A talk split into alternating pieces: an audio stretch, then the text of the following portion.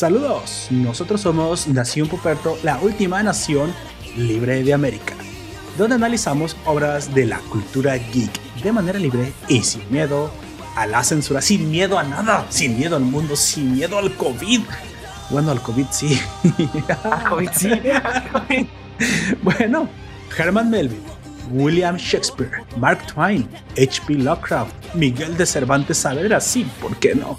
Todos estos nombres tienen algo en común. Son autores de la literatura que han trascendido su arte.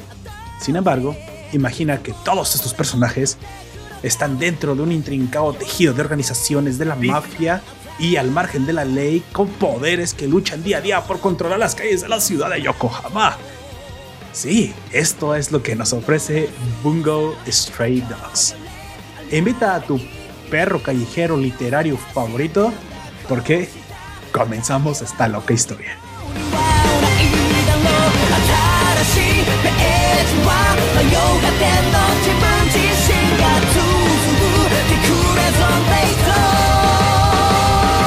Yo soy Poperto y seré tu anfitrión a lo largo de este podcast. Te recuerdo que estamos transmitiendo en directo por YouTube Live 5 pm hora del centro de México. Si nos escuchas en el formato podcast y te, quieres suscribir al directo, te dejaré el vínculo en la descripción del audio. Para los nuevos ciudadanos de la nación que por primera vez nos escuchan o tienen poco de habernos encontrado, les informo que la estructura de este podcast es la siguiente. Tenemos dos secciones. En la primera sección leeremos recomendaciones, tal vez algunas notas de la semana, lo importante que haya sucedido y algunos comentarios si es que los hay. Y en la segunda parte arrancamos directamente con el análisis de la obra, primero con spoilers y luego con spoilers. ¿Sale? Les avisaremos cuando lleguemos a esa parte. Pues bueno, me acompaña en esta ocasión un fabuloso miembro de la nación. Por favor, preséntate, el de los chinos mágicos. Buenas noches, buenas tardes, buenos días. Yo soy Oye y voy a estar hablando de perros literarios, de, de pelea. ¿De, ¿eh? ¿De pelea? De calle... Oh, pues sí, claro, ya sabes, callejero de pelea. claro que sí, de perros callejeros de pelea literaria. Válgame la chinga. La Santísima Virgen. Oye, ¿tú crees que tengamos que eh, aclarar o explicar qué significa chinos, chinos en nuestro país? Porque me quedé pensando, y si piensan que usas chinos mágicos, o sea, que tienes un, una granja de chinos debajo de tu casa minando Bitcoin. No, eh, mi cabello es rizado. Así. Ay, cierto. La palabra. Digámoslo así para que no, para que no se malentienda. No, no, no te, no hago trata de personas. Pero si lo hicieras, tal vez serían chinos con los que lo hicieras, no sé si. O con lo que tengas a la mano, supongo. bueno, amigo, ya un buen tiempo que no lo escuchaba. Este, bueno, al menos una semana. Una semana. Una semana. En esta ocasión tenemos pues una recomendación que usted nos trae, vamos pasando eh, directo y, ya nos al contenido, que es precisamente uh -huh. una, incluso una de las notas que se combina, o sea, es una nota y también es una recomendación. Es una nota porque el 6 de febrero, o sea, el día de ayer, oficialmente Crunchyroll estrena. Para los que tienen la cuenta de Crunchyroll, obviamente, para los que no la tienen, pues ya, ya, ya, ya la habían estado disfrutando en, muy probablemente en sus páginas de confianza habían estado disfrutando del estreno de Hataraku Saibo Code eh, Black. Todo, y eso se escucha como un seinen, así como bastante oscuro de... Pero es que lo es. es un seinen bastante oscuro, sangriento. Sin embargo, no sucede normalmente como nosotros estamos acostumbrados a ver la sangre correr, ¿no? Cuerpos mutilados o destrozados. No, en esta ocasión todo esto pasa, sí, involucra sangre, pero al interior de un cuerpo coménteme un poquito de la recomendación que nos trae en este domingo, amigo Aujek. Por, por lo pronto, saludo en el stream. Saludos, saludos. Así es. Bueno, yo en esta ocasión, bueno, hace un tiempo ya había traído, eh, no recuerdo si ya les había recomendado la, la primera temporada de, eh, de donde este spin-off se genera, este que es Hataraku Saibou, pero bueno, para decirlo un poco rápido, eh, se trata de cómo funciona nuestro cuerpo, eh, qué hacen las células, pero obviamente con el rayo japonizador, animador, como quieran decirle, convirtiendo a las células en waifus, juzbandos, lolis, Vaya. etcétera, etcétera. Y te muestran pues este cómo funcionan los pulmones, etcétera. Pero el, en este spin-off estamos hablando de un cuerpo que, a, a diferencia del otro, desde el que ya se vio en la primera temporada, este cuerpo es de alguien que no se cuida para nada, güey. alguien que tiene una este, tiene quistes en todas partes, tiene obstrucciones en las venas que y, ya a, las, a los glóbulos rojos que pasan por ahí, ellos ya lo ven como si nada, pasan como si nada, pero eso en realidad es colesterol eh, obstruyendo las venas. pero no, eh, solamente lo, le toman importancia en el primer capítulo, pero es porque cuando el protagonista, que es este glóbulo rojo, que, se pare, eh, que sería como la contraparte de que ya vimos, pero en masculino. Si me lo permites, nada más quiero mencionar eh, rápidamente que la primera temporada de Cells at Work, que es su traducción, digamos, al inglés. Al en inglés. O Hatarako Saibo en japonés, está en Netflix, ¿sí? La primera temporada la pueden ir a ver a Netflix y nada más déjame hacer un poquito la especificación para las personas que no lo han visto. La primera temporada de Hatarako Saibo o Cells at Work habla precisamente del cuerpo humano, ya como lo acaba de decir ¿Cómo este, funcionamos? Cómo funcionamos por, dentro. con el rayo japonizador. Esta primera temporada tiene una segunda temporada que también se acaba de estrenar y que se está emitiendo apenas en Crunchyroll. Sin embargo, de la cual, de la que Aoyak está hablando, es un spin-off. Recordamos que un spin-off. No es la segunda temporada. Es una... Hay que aclarar de eso. Exactamente. Es una aparte. Solo lo estoy aclarando. Exactamente. Es una temporada aparte, precisamente con una temática igualita pues a la, a la de la serie original, pero llevada al extremo, mucho más oscura. De alguna forma, y de hecho tiene hasta en el nombre, ¿no? Porque la, la, digamos, la temporada regular o la serie regular se llama Cells at Work. Work. Y, esta se llama Work Black. Código negro, así es Code Black, o sea, como, como el código negro de los hospitales, ¿saben? Como cuando se todo sobresaturado. Exactamente. que que los recursos ya están incluso limitados, como eh, a eso lo que ustedes ya de, de, repente que escuchan de que por lo que ha pasado con la pandemia, pues así. Exactamente. Yo creo que eso lo inventaron, no sé quién lo inventó, si es algo de la OMS, de los gringos, ya saben, pero es un estándar en los hospitales. El código negro, que es cuando en urgencias todo se pone sobresaturado. Eh, vamos a poner un ejemplo. Imagina que se voltea un camión, o digamos que explota un estadio, güey que un terrorista pone una bomba en un estadio lleno de fútbol, digamos algo que a nadie le importe como el Super Bowl de ahorita, güey. Ah, verdad, mira, y no, no se crean, gente. Gracias, gracias por los que están aquí en el directo y no están viendo el Super Bowl o no están preparándose para abrir el Super Bowl. A los que no les interesa, pues obviamente no les interesa. A mí, fíjate que me da, ni me va ni me viene, pero sí respeto, es algo que sí que, que sí hago, sí respeto a la gente que les gusta porque yo sé que esa, que esa madre tiene un montón de fans. Yo mismo he visto bastantes partidos de Super Bowl y se ponen buenos. Digamos que una vez al año te, te sientes como gringo y te ves el Super Bowl, ¿no? Hasta tienes a tu equipo favorito.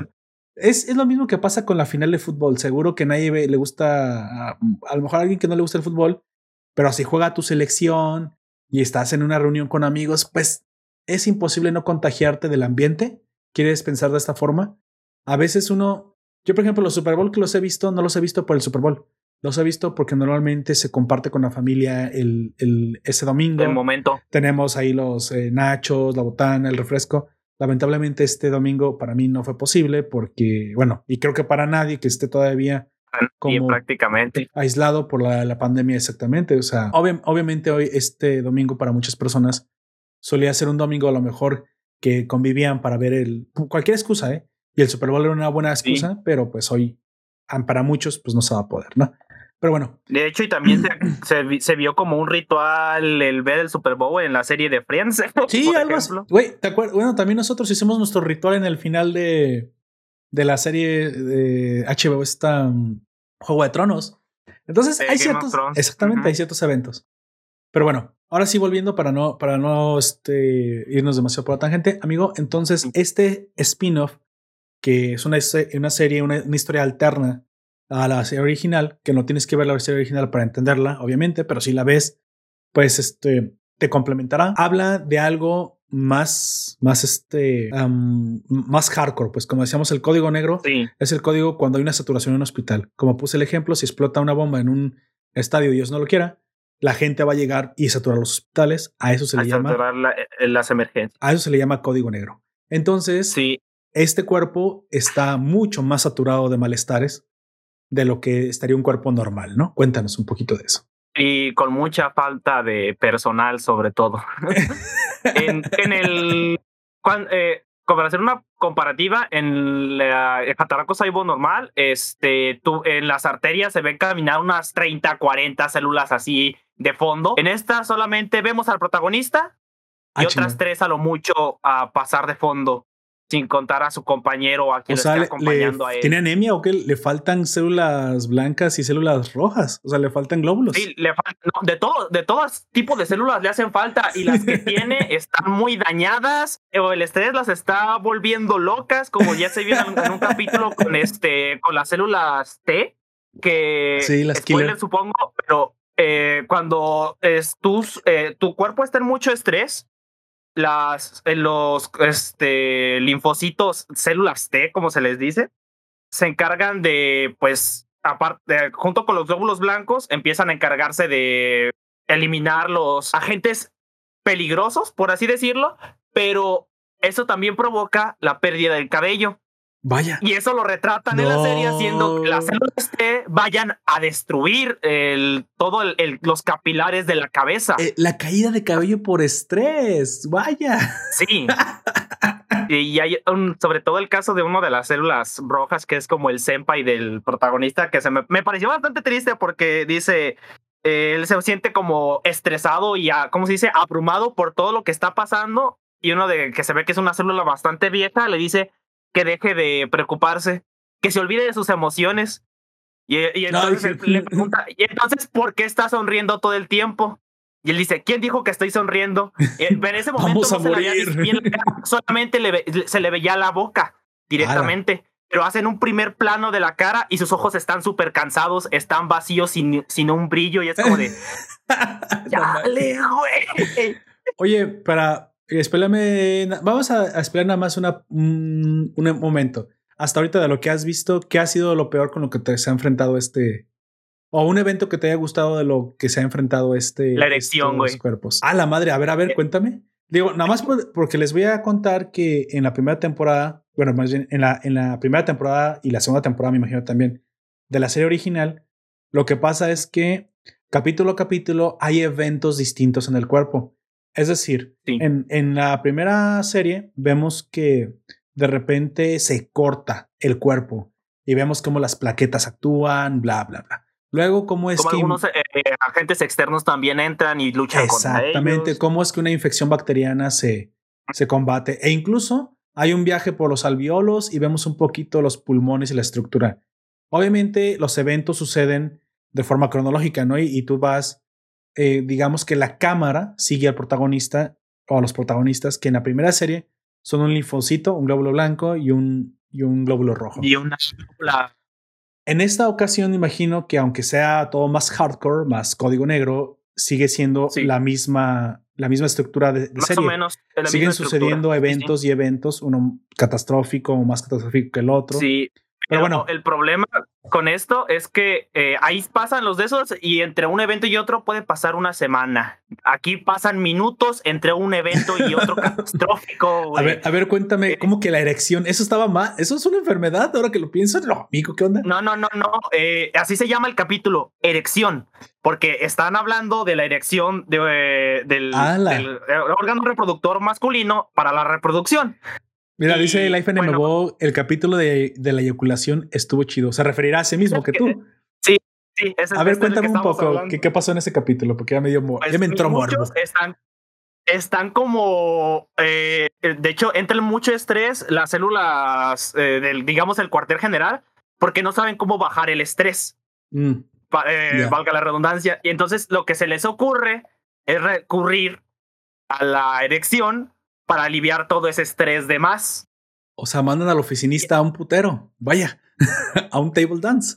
no es necesario, porque mira, el, y muchos empiezan como a ponerse nerviosos porque saben lo que implica este.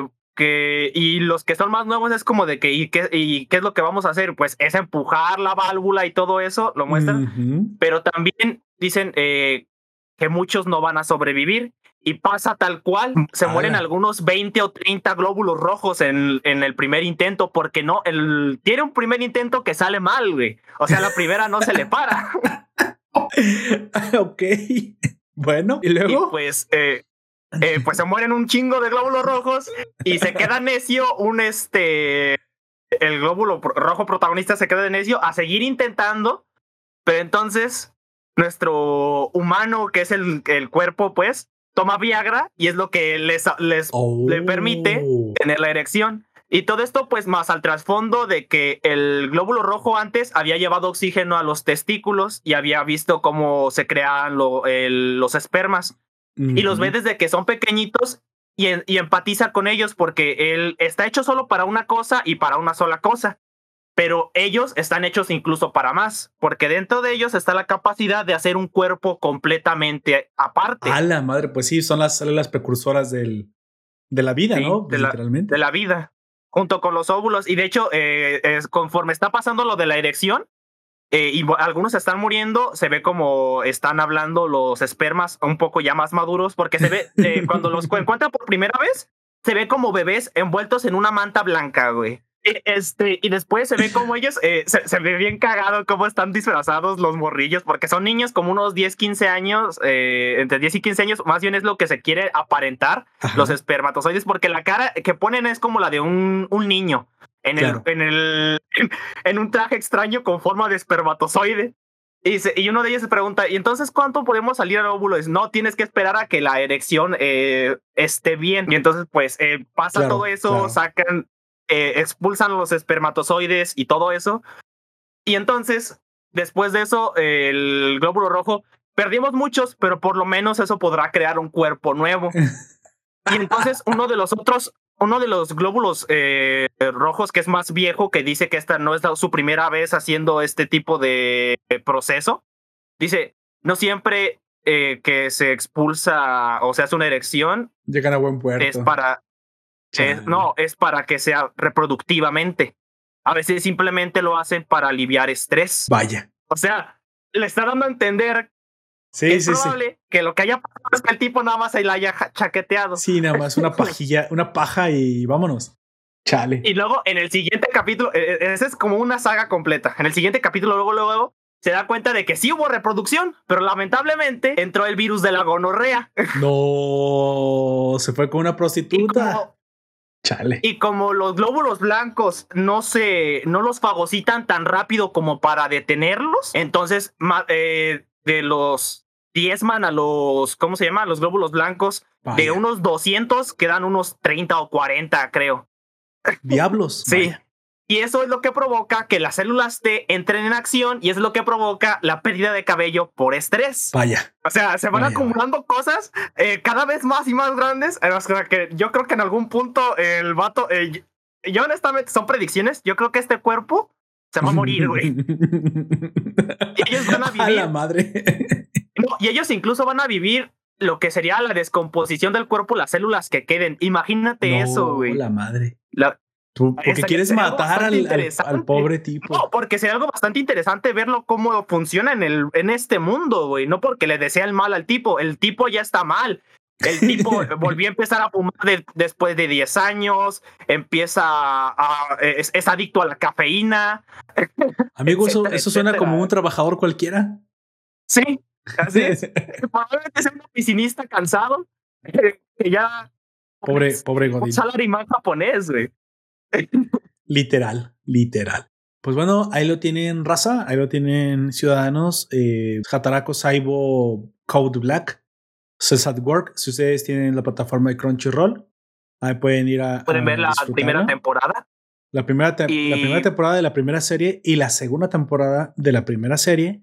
Y también esta primera temporada de este spin-off llamado. De hecho, la segunda temporada también está en emisión están en emisión al mismo tiempo eh, y están en el mismo día los capítulos, así de que primero puedes ver el de el del Black y después ves el de la normal, la serie normal. Exacto, exacto. Nos comenta la FNMBO, la única solución para un final feliz es que trasplanten a los protagonistas a otro cuerpo luego de que muera el hombre. Oh, por Dios. Sí, yo creo que esa es el, la única manera de que le salga bien el, el sobrevivir a estos personajes. Bueno, y es posible que. Como yo digo. ¿Crees que es posible que tenga un, no sé, un accidente? mejor dicho, mira, te voy a proponer una teoría, una, hipótesis. Digamos que sí está muriendo, algo irreversible. y dona, dona un riñón o dona sus órganos ahora que muere. Y ahí se van nuestros protagonistas y son trasplantados a un nuevo cuerpo. Puede que este nuevo cuerpo al cual se trasplantados sea el cuerpo de la chica de la serie de la serie convencional. Probablemente, sí, probablemente. Porque es spoiler, supongo. es un, el cuerpo de la serie normal es una chica. Ay, perdón. el cuerpo ah, es, no es, un hombre. No es tan spoiler. sí te das cuenta que es una chica la, la, la protagonista. Bueno, mejor dicho, el cuerpo de la primera serie.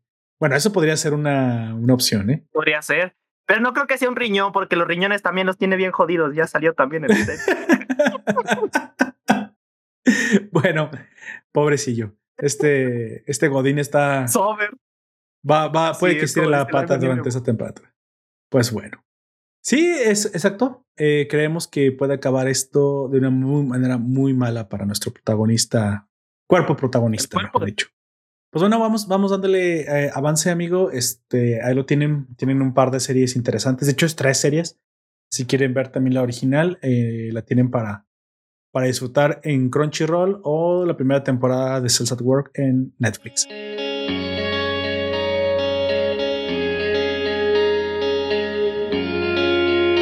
Ah, ahora vamos a avanzar. Eh, les recordamos que la primera parte no contendrá spoilers. Analizaremos directamente eh, primero los datos técnicos y un poquito los antecedentes de la serie de Bungo Stray Dogs. Y cuando lleguemos a los spoilers, te avisaremos. Les avisará. Exactamente. Pues amigo, eh, hábleme un poquito de los perros literarios, esta serie tan extraña. De hecho, quiero decir antes de, arrancar propiamente, pues yo la vi, que yo la descubrí, porque fue interesante cómo la descubrí. La descubrí dándole vueltas a, a Crunchyroll, precisamente. Yo no, no suelo hacer esto, pero en esta ocasión, no sé, creo que estaba aburrido, estaba buscando una serie que ver y me llamó mucho la atención la portada porque tiene un arte muy bonito. Eso sí quiero decir que, que la calidad de Bungo Stray Dogs es bastante buena. Eso. De hecho, como dato curioso, este primero se diseñaron los personajes y eso ayudó al autor del manga a, a desenrollar la historia. Por lo general es al revés, que tú creas la historia y después acoplas el personaje y sus diseños a la misma. En este caso, el dibujante hizo tan buenos diseños. Sí, sí, sí. Que le, ¿cómo se llama? Que inspiró al creador de la historia a crear todo alrededor de ellos. De hecho, quiero decir que eso fue lo que me llamó la atención. Los personajes estaban tan bien diseñados que eso fue eh, lo que me llamó la atención. O sea, pocas veces me sucede que la portada de un anime es suficiente, pero creo que sí, tienes toda la razón. Esta portada famosa, bueno, no famosa, sino icónica de la primera temporada donde está Dasai, los otros personajes principales, incluyendo a Atsushi, me, algo me dijo, dale clic y vamos a ver. Y cuando la comencé a ver, se me hizo bastante interesante. Aparte, el nombre era un nombre como de clickbaitero, Bungo Straight Dogs. y dije, ¿qué? Y, y, hasta la fecha no sabía que era Bungo, Bungo, porque Bungo no es una palabra que puedas traducir del inglés. De hecho, no estaba en inglés. Y me di cuenta que Bungo era una palabra para decir literato en, en japonés. Y dije, bueno, arrancar la serie me di cuenta que era una serie seinen, no era una serie, no es una serie shonen, así que no es tan rápida, tiene su ritmo, se lleva su ritmo para contar las cosas. Situación creo que, sobre todo la primera temporada es un poco más lenta, o sea, no digo no disfrutable, pero sí es un poco más lenta que la segunda y la primera. Es lo que te iba a decir, yo creo que es, Bungo Stray Dogs está hecha para desarrollarse poco a poco, lentamente. Sí, el autor despacito, pero después agarra un buen ritmo. El autor pensó en muchas temporadas. Esta no es una historia que te vas a acabar en una o dos, ¿no? Eh, en uno o dos apenas creo que está comenzando tomando vuelo, pero también puede ser que esta, que esa estructura de infinitas temporadas o simplemente acabe en, en donde el autor diga porque está estructurada de cierta forma que sí pudo haber tenido nada más una temporada, de hecho, si hubiera querido el autor, pero básicamente se presta para desarrollar infinitas, infinitas este, eh, eh, argumentos alrededor de, de, la historia. La historia nos plantea precisamente un, una ciudad, un mundo donde las personas tienen poderes y donde la mafia y una agencia de detectives con poderes sobrenaturales constantemente están eh, tocándose las narices, constantemente están eh, chocando. Pero estas historias, te digo, son infinitas, ya que parece ser que esta, esta interacción no siempre lleva a un objetivo mortal. No es que sean enemigos que deban exterminarse y que ese sea el objetivo. No, no sucede así. Bungo Stray Dogs nos trae una interacción bastante peculiar entre, entre los buenos y los malos, que no siempre está bien definida la línea entre quiénes son los buenos y quiénes son los malos. Así que es, yo creo que es una serie en la que el autor más bien juega con los personajes principales y desarrolla las historias que quiere desarrollar, que giren, que giren sobre los personajes principales. Así es. Así que dicho eso, los personajes principales, o mejor dicho, todos los personajes, porque todos tienen algo que contar, son simplemente la excusa, la mera excusa para que el autor desarrolle sus historias dramáticas en este mundo a manera de, de mundo abierto. Si podríamos decir algo así, se siente que está, es un anime que se desarrolla en un mundo abierto, donde en una esquina tienes una historia, en otra esquina tienes otra. Mm, todas suceden en la misma ciudad, pero no necesariamente todas se vinculan unas con otras. No tienen por qué hacerlo. De hecho, en algunas temporadas hay mini arcos que no conectan con absolutamente nada de la siguiente parte. O sea, es extraño. Pero te un poquito más de información al mismo tiempo sobre los personajes relacionados, así de que pues tampoco es como que no, es, no es un relleno, sino que te Sí, exactamente. Indaga un poco más en la personalidad de cada personaje. Podríamos decir que Bungo Stray Dogs es un anime basado en los personajes, en los bungos. Sí. Sí. No, no en alguna historia especialmente eh, intrincada que, que es el hilo conductor de la, de la trama. No, no hay trama. Solo es como lo, es como el día a día de lo que podías vivir tú todos los días. Podría decir que es un slice of life, eh, pero hardcore. Sí, exacto. Sí, me gusta. Un slice of life noir porque es detectivesco y es un poco oscuro. Así que bueno, pero aún así no se confundan, las historias que trae son interesantes. Como dijo Jack, de repente tardan un poco en contarse, pero tienen un buen ritmo por lo general. Sin embargo, no es una historia con un objetivo específico ni con un fin específico. Es una, es una serie que nos dará capítulo a capítulo diferentes historias que, se, que desarrollarán a, través de sus personajes. Y es lo que hace interesante a los personajes. Y los personajes, bueno, sí son, están bien interesantes, están bien diseñados, e incluso los enemigos, lo cual obviamente te hace sentir o te hace pensar que los personajes no morirán. Y sí, te das cuenta que aquí casi no muere nadie, porque precisamente perder un personaje es demasiado costoso para la trama, ya que la trama puede volver a utilizarlo en el futuro para contarte una historia bastante interesante sobre él. Digamos que. Pero también sería interesante que pasase. Imagínate el, peso que sería para toda la trama. Ah, claro que sí. No, no digo que no pueda suceder en el futuro. Creo que la estructura está desarrollada como una colección de mini cuentos y mini historias que se cruzan eventualmente en esta ciudad como una clase de slice of life, slice of life aditado con algo de noir y, y historias detectivescas. Eh, todo eso es Bungo Stray Dogs. Es más difícil de definir de lo que parece, pero bueno, es, es interesante porque desde el primer momento, si te quieres conectar con sus personajes, te atrapa. Es a lo que me quiero referir. Y pues bueno, vamos a hablar un poquito de los datos técnicos. Amigo, hábleme un poco de acerca de, del manga y del creador de Bungo Street Dogs. Pues en el manga, el creador es Kafka Sagiri y el ilustrador es Sango Harukawa. Fue este, distribuido el manga, pues obviamente, por Kadokawa Shoten que Kadokawa últimamente está en todos lados. este, publicado en Young Ace y es un Seinen, obviamente. La primera publicación fue el 4 de diciembre del 2012. Chingate eso, ¿hace cuánto tiempo? hace nueve años, ¿no? Sí. Sí, sí, nueve años. Hace nueve años.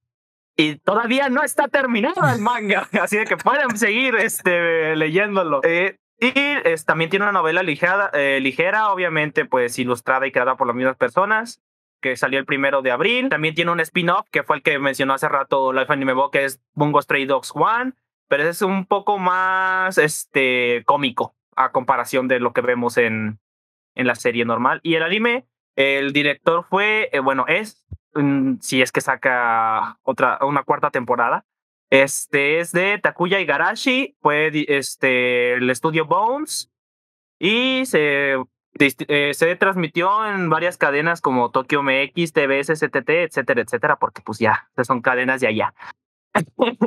de Japón. Eh, la música fue por Taku Iwasaki, fue licenciado por Crunchyroll en Estados Unidos y Anime Unlimited eh, este, en el Reino Unido. Se empezó a emitir el 7 de abril de 2016 y la última emisión de, fue el 28 de junio de 2019, pues ese sería la la película, la tercera temporada, ¿qué salió? La tercera temporada, al final. Tercera temporada. Ah, y bueno, tiene 37 episodios, eh, las tres temporadas juntas y un OVA. Y una y la película, pues, y una película por ahí extra. Podríamos decir que son prácticamente 38 episodios, porque la OVA es simplemente una OVA, una OVA Gaiden, eh, habla de la historia de Kunikida, uno de los personajes, pero bien pudo haber sido parte de la, de la temporada. Yo creo que se le considera OVA porque no salió con el tiraje original de la segunda temporada, que eran 12 capítulos. No, es, es que las OVAs no son transmitidas en la tele pública y a lo mejor es por eso que... Solo por eso, pero eh, oficialmente sería el terceavo capítulo de la segunda temporada. Así que no, no se toma como parte ni, ni nada. Te la puedes perder, sí, pero es interesante. La OVA simplemente es como Aún así, es recomendable que la veas. Qué curioso, eso quiero decir que entre la serie de repente hay, capítulos que parecen relleno, pero no lo son porque suelen ser historias que se que desarrollan la personalidad o el pasado de un, eventualmente de un personaje o que se o que se le dedica a un personaje específico. Puede ser tanto enemigo como antagonista como protagonista. Que es curioso, no le importa. La tercera temporada que nos hablan de Ah, bueno, eso, es un arco completo. Yo hablaba, pero por ejemplo, de, la OVA o también de eh, una episodio de la tercera temporada que habla del poder específicamente de Kyoko, la chica que tiene el samurái ah, espíritu. Entonces, Ese, ese, episodio que habla sobre ella, sobre, sobre el origen de sus poderes, sobre sus papás y sobre cómo le fue a ella cuando era joven, podría ser fácilmente intercambiable por la OVA de la, de la segunda temporada. Te digo, estos capítulos son como, podría decirse como un 20% de la serie. No, de repente cortan la historia y no tienen absolutamente nada que ver con la historia que está recorriendo atrás, sino que se dedican, se dedican a desarrollar este, específicamente el personaje. Te digo, de repente podrían parecer rellenos, pero no son rellenos porque sí, sí explican y sí profundizan a uno de los personajes.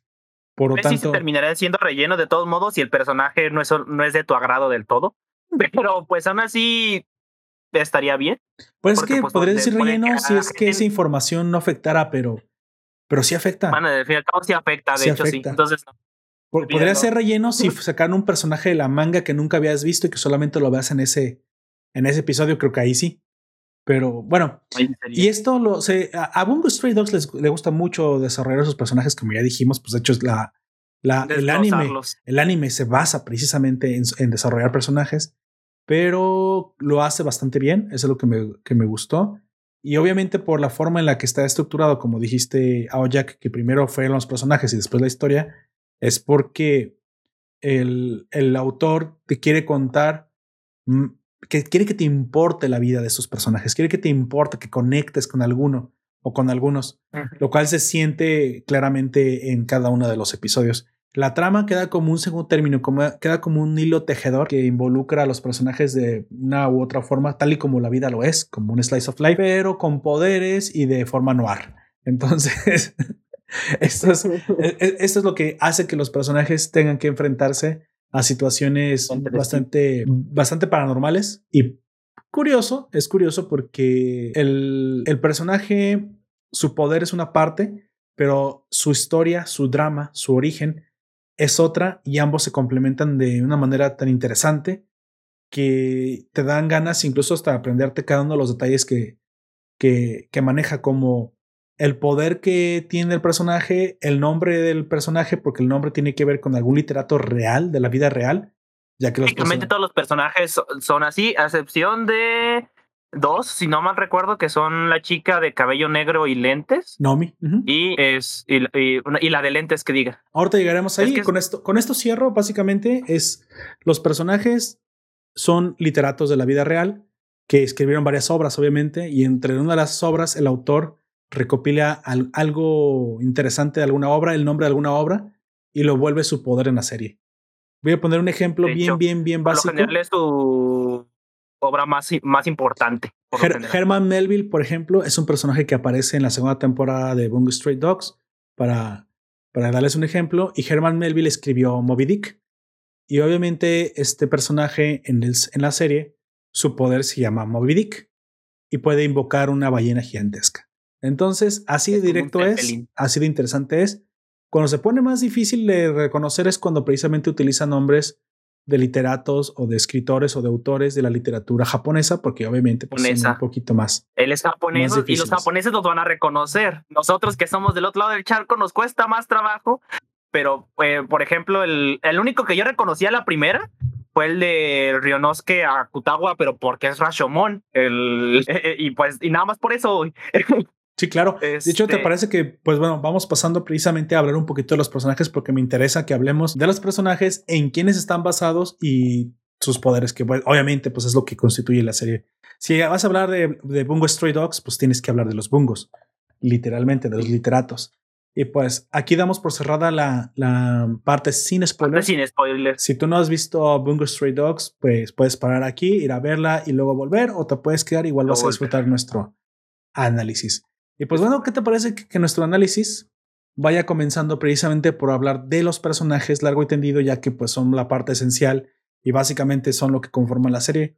Las tramas, una vez que tú, fíjate, yo me puse a analizar la trama porque pues para, para dar la reseña, para hacer el análisis, para hacer el ensayo, uno tiene que pensar en los eventos que sucedieron. Son bastante cortos, son muy, muy cortitos. De hecho, los eventos que suceden en, en Bungo Street Dogs casi se podrían conectar, eh, toda una temporada se conecta con un par de días en la serie, en lo que sucedieron algunos eventos y se soluciona todo el problema. No son eventos largos ni intrincados que tengan un giro de trama. No, no, eso no sucede aquí en, Bungo Street Dogs. Si bien son cortitos, son muy interesantes y eh, e intelectualmente retadores, están bien armados, pero son bastante cortos y bastante eh, em, sintetizados, lo cual obviamente lo que le interesa más bien al autor es que cada episodio tú desarrollar una, un aspecto de algún personaje interesante que acompaña la trama. Por lo tal, podrías decir que estas tres temporadas que ya existen de Bungo Street Dogs si tú nada más compactaras la pura historia sin los ricos y riquísimos detalles que acompañan a los personajes, podrías igual compactarlo en una sola temporada. ¿eh? la historia es muy corta, pero como dije, lo importante aquí es, la atención al detalle. Es el desarrollo. Y, el desarrollo del personaje. Exactamente. Y hablando precisamente de los personajes, entonces, ¿qué te parece que vayamos hablando uno y uno? ¿Te parece? Yo empiezo y nos turnamos los personajes. ¿Sale? Ok. Bueno, Vamos llegando primero, hablaremos un poquito de, la agencia armada de detectives, que es como se llama aquí el, la agencia de, principal de los protagonistas buenos, digamos. Quiero... Digamos que es la única asociación que es legal de todas las que vamos a hablar. en este mundo... Que todas las demás son mafias o son grupos criminales, pero es la única que de verdad a veces les dan encargos y y el, Trabajan como detectives, literalmente. pero a pesar de que el gobierno sabe de la existencia de todas las demás y no hace nada para detenerlas, esta, esta es la única que pues, se podría decirse que tiene su aprobación, ya sea parcialmente o completamente en algunas ocasiones. Exactamente. De hecho, bueno, para desarrollar un poquito el mundo, nada más diré que esta ciudad es la ciudad de Yokohama y aquí existe una mafia que se llama la Por Mafia, que es la que comete crímenes. Tenemos una agencia de detectives, que es la de los protagonistas, y lo curioso es que hay gente con poderes, los que tienen los nombres de los bungos, de los literatos, y esas personas con poderes pueden estar pues dentro de la mafia pueden estar del lado de, la agencia de detectives. Y básicamente es todo lo que necesitas para saber el setting de la historia, porque a, través de estas dos organizaciones y de terceros que van apareciendo conforme avanza la trama, se va desarrollando todas las historias. Lo interesante es que dentro de estas dos organizaciones, ya sea una de criminales y otra de de agentes de la ley, existen personajes muy interesantes que vale la pena desarrollar y que aparte a veces empatizas con ellos porque son bastante carismáticos, a pesar de que muchos de ellos pueden ser, llegar, a ser criminales, ¿no? Pero bueno, arrancando con la agencia armada de detectives, tenemos al personaje, digamos, el niño principal, o no niño, de hecho, más bien es un muchacho principal, más principal, supongo que la, es, digamos que es la cara de la, de la portada de la serie, que es Atsushi. Es Atsushi. Y se puede decir que es el protagonista por la primera y la segunda temporada, porque en la tercera yo siento que el protagonista es otro. Del que es el segundo que vamos a hablar. Tú continúa ya hablando sobre Atsushi. Sí, Atsushi Nakajima, precisamente, que es el protagonista principal, eh, comillas en principal de la historia, es un joven de 18 años que tiene el poder de la bestia bajo la luna o el tigre lunar, que en algunas traducciones también lo, lo escuchas. Esto es traducido del japonés Gekayu, para los que saben japonés. Este poder le permite convertirse en un tigre blanco enorme con una gran fuerza y una regeneración excepcional. Básicamente es inmortal, no lo pueden matar cuando está convertido en tigre. Y de hecho, ni cuando está convertido en humano, se regenera inmediatamente las extremidades enteras. Como, como, como si fuera un, ajolote, güey. se regenera completamente. O sea, a esas alturas podrías pensar que si no le cortan la cabeza es inmortal y quién sabe. Probablemente. Pero bueno, él, él cuando comienza la serie no es capaz de controlar su poder, pero este, este poder lo va controlando conforme avanza. Él nació y fue criado en un orfanato. Sin embargo, ahí sufrió múltiples abusos por parte de sus superiores y en algún momento lo terminaron corriendo y nunca le explicaron que era porque era un tigre y pues le tenían miedo y lo que le temes lo odias. Y bueno, ha tenido una vida un poco triste.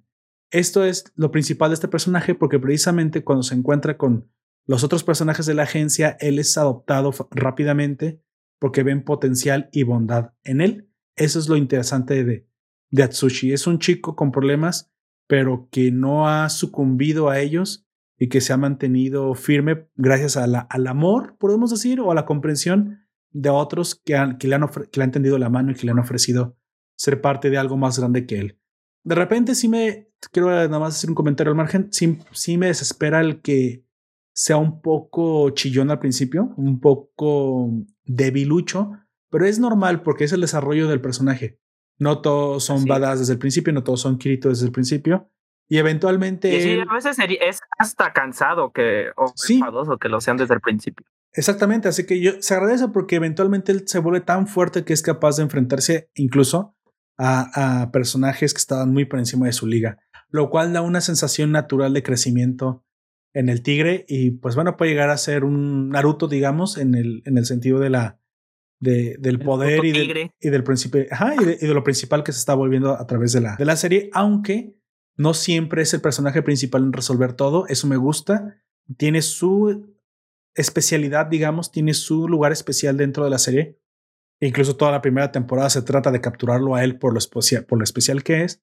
Pero de alguna forma el autor lo maneja de una forma tan, tan, tan buena que los otros también se llevan una, una principalidad y, una, y un protagonismo bastante, bastante interesante. Y él no termina opacando toda la trama. De hecho, en ocasiones él ni siquiera aparece y no es parte principal de la, de la trama, cosa que me gusta mucho.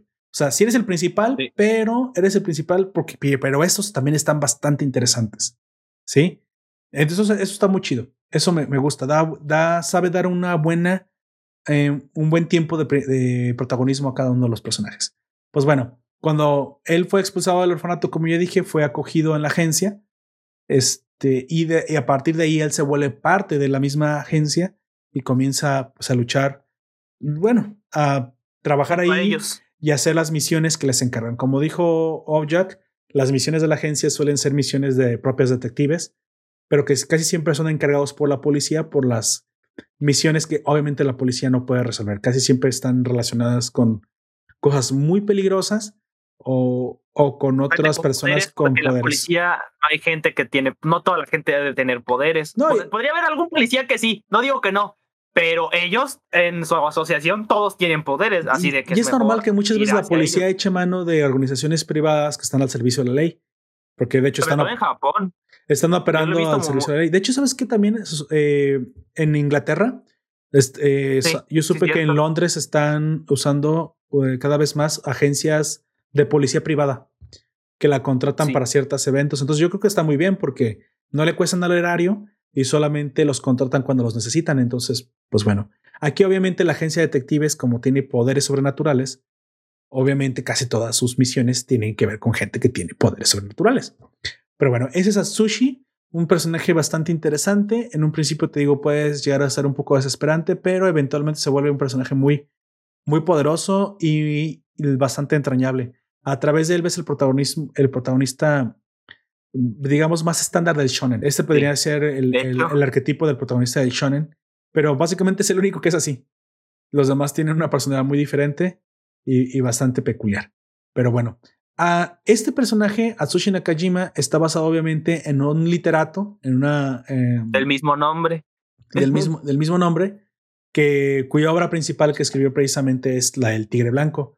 Eh, la leyenda es habla del mismo, del personaje principal que sube a la luna y se, vuelve un tigre. Así que ahí está la, la inspiración, digamos, para crear este personaje por parte del autor. Bueno, el que sigue, amigo, que es también, podríamos decir, el segundo más importante dentro de toda la, de toda la serie, o el más importante, dependiendo de cómo tú opines acerca sí, de, cómo lo veas. Este, bueno, esto como datito extra. Me gusta mucho el diseño de Atsu, de este ah, Atsushi, porque incluso sin que se convierta en su versión tigre o su versión purificada, por así decirlo, se nota que se nota que está basado en un, eh, en un animal porque tiene ese cinturón que le cuelga que parece que es una cola. este, sus ojos son de color verde, que por eso por lo general es en los felinos. y pues es algo que me oh, gusta mucho de, de, él. Y bueno, eh, pasando ahora sí al siguiente personaje que es Osamu Daisai, que la voz es de Mamoru Miyano, en japonés, obviamente. Es un eh, miembro de la Agencia Armada de Detectives que también tomó a Tsushi que, bajo su cuidado, pues de actitud despreocupada y bromista, tiene tendencias suicidas y ahorita voy a decir por qué las tiene. Él siempre ha tratado de... Eh, porque, bueno, es una, es una referencia a, su autor original, aunque falla todas las veces porque siempre es, milagrosamente salvado por alguien o alguna situación. Todo le, le male sal al pobrecito. Sí, Su habilidad se llama indigna de ser humano. La, eh, en japonés sería Nigen Shi Shikaku, la cual le permite anular cualquier tipo de poder. Eh, es una persona cuyas verdaderas intenciones eh, son desconocidas casi todo el tiempo, a menos que él mismo las revele. Y, y aunque es, parece que es muy perezoso e improductivo, este, más de una vez ha demostrado ser muy listo y tiene un, bastante ingenio. Tiene total confianza sí mismo, en sí mismo a la hora de resolver sus problemas, aunque la mayoría de las ocasiones es excesivamente dramático y se toma las cosas muy a la ligera. Más tarde se revela que solía ser un ejecutivo de la Port Mafia. Spoiler.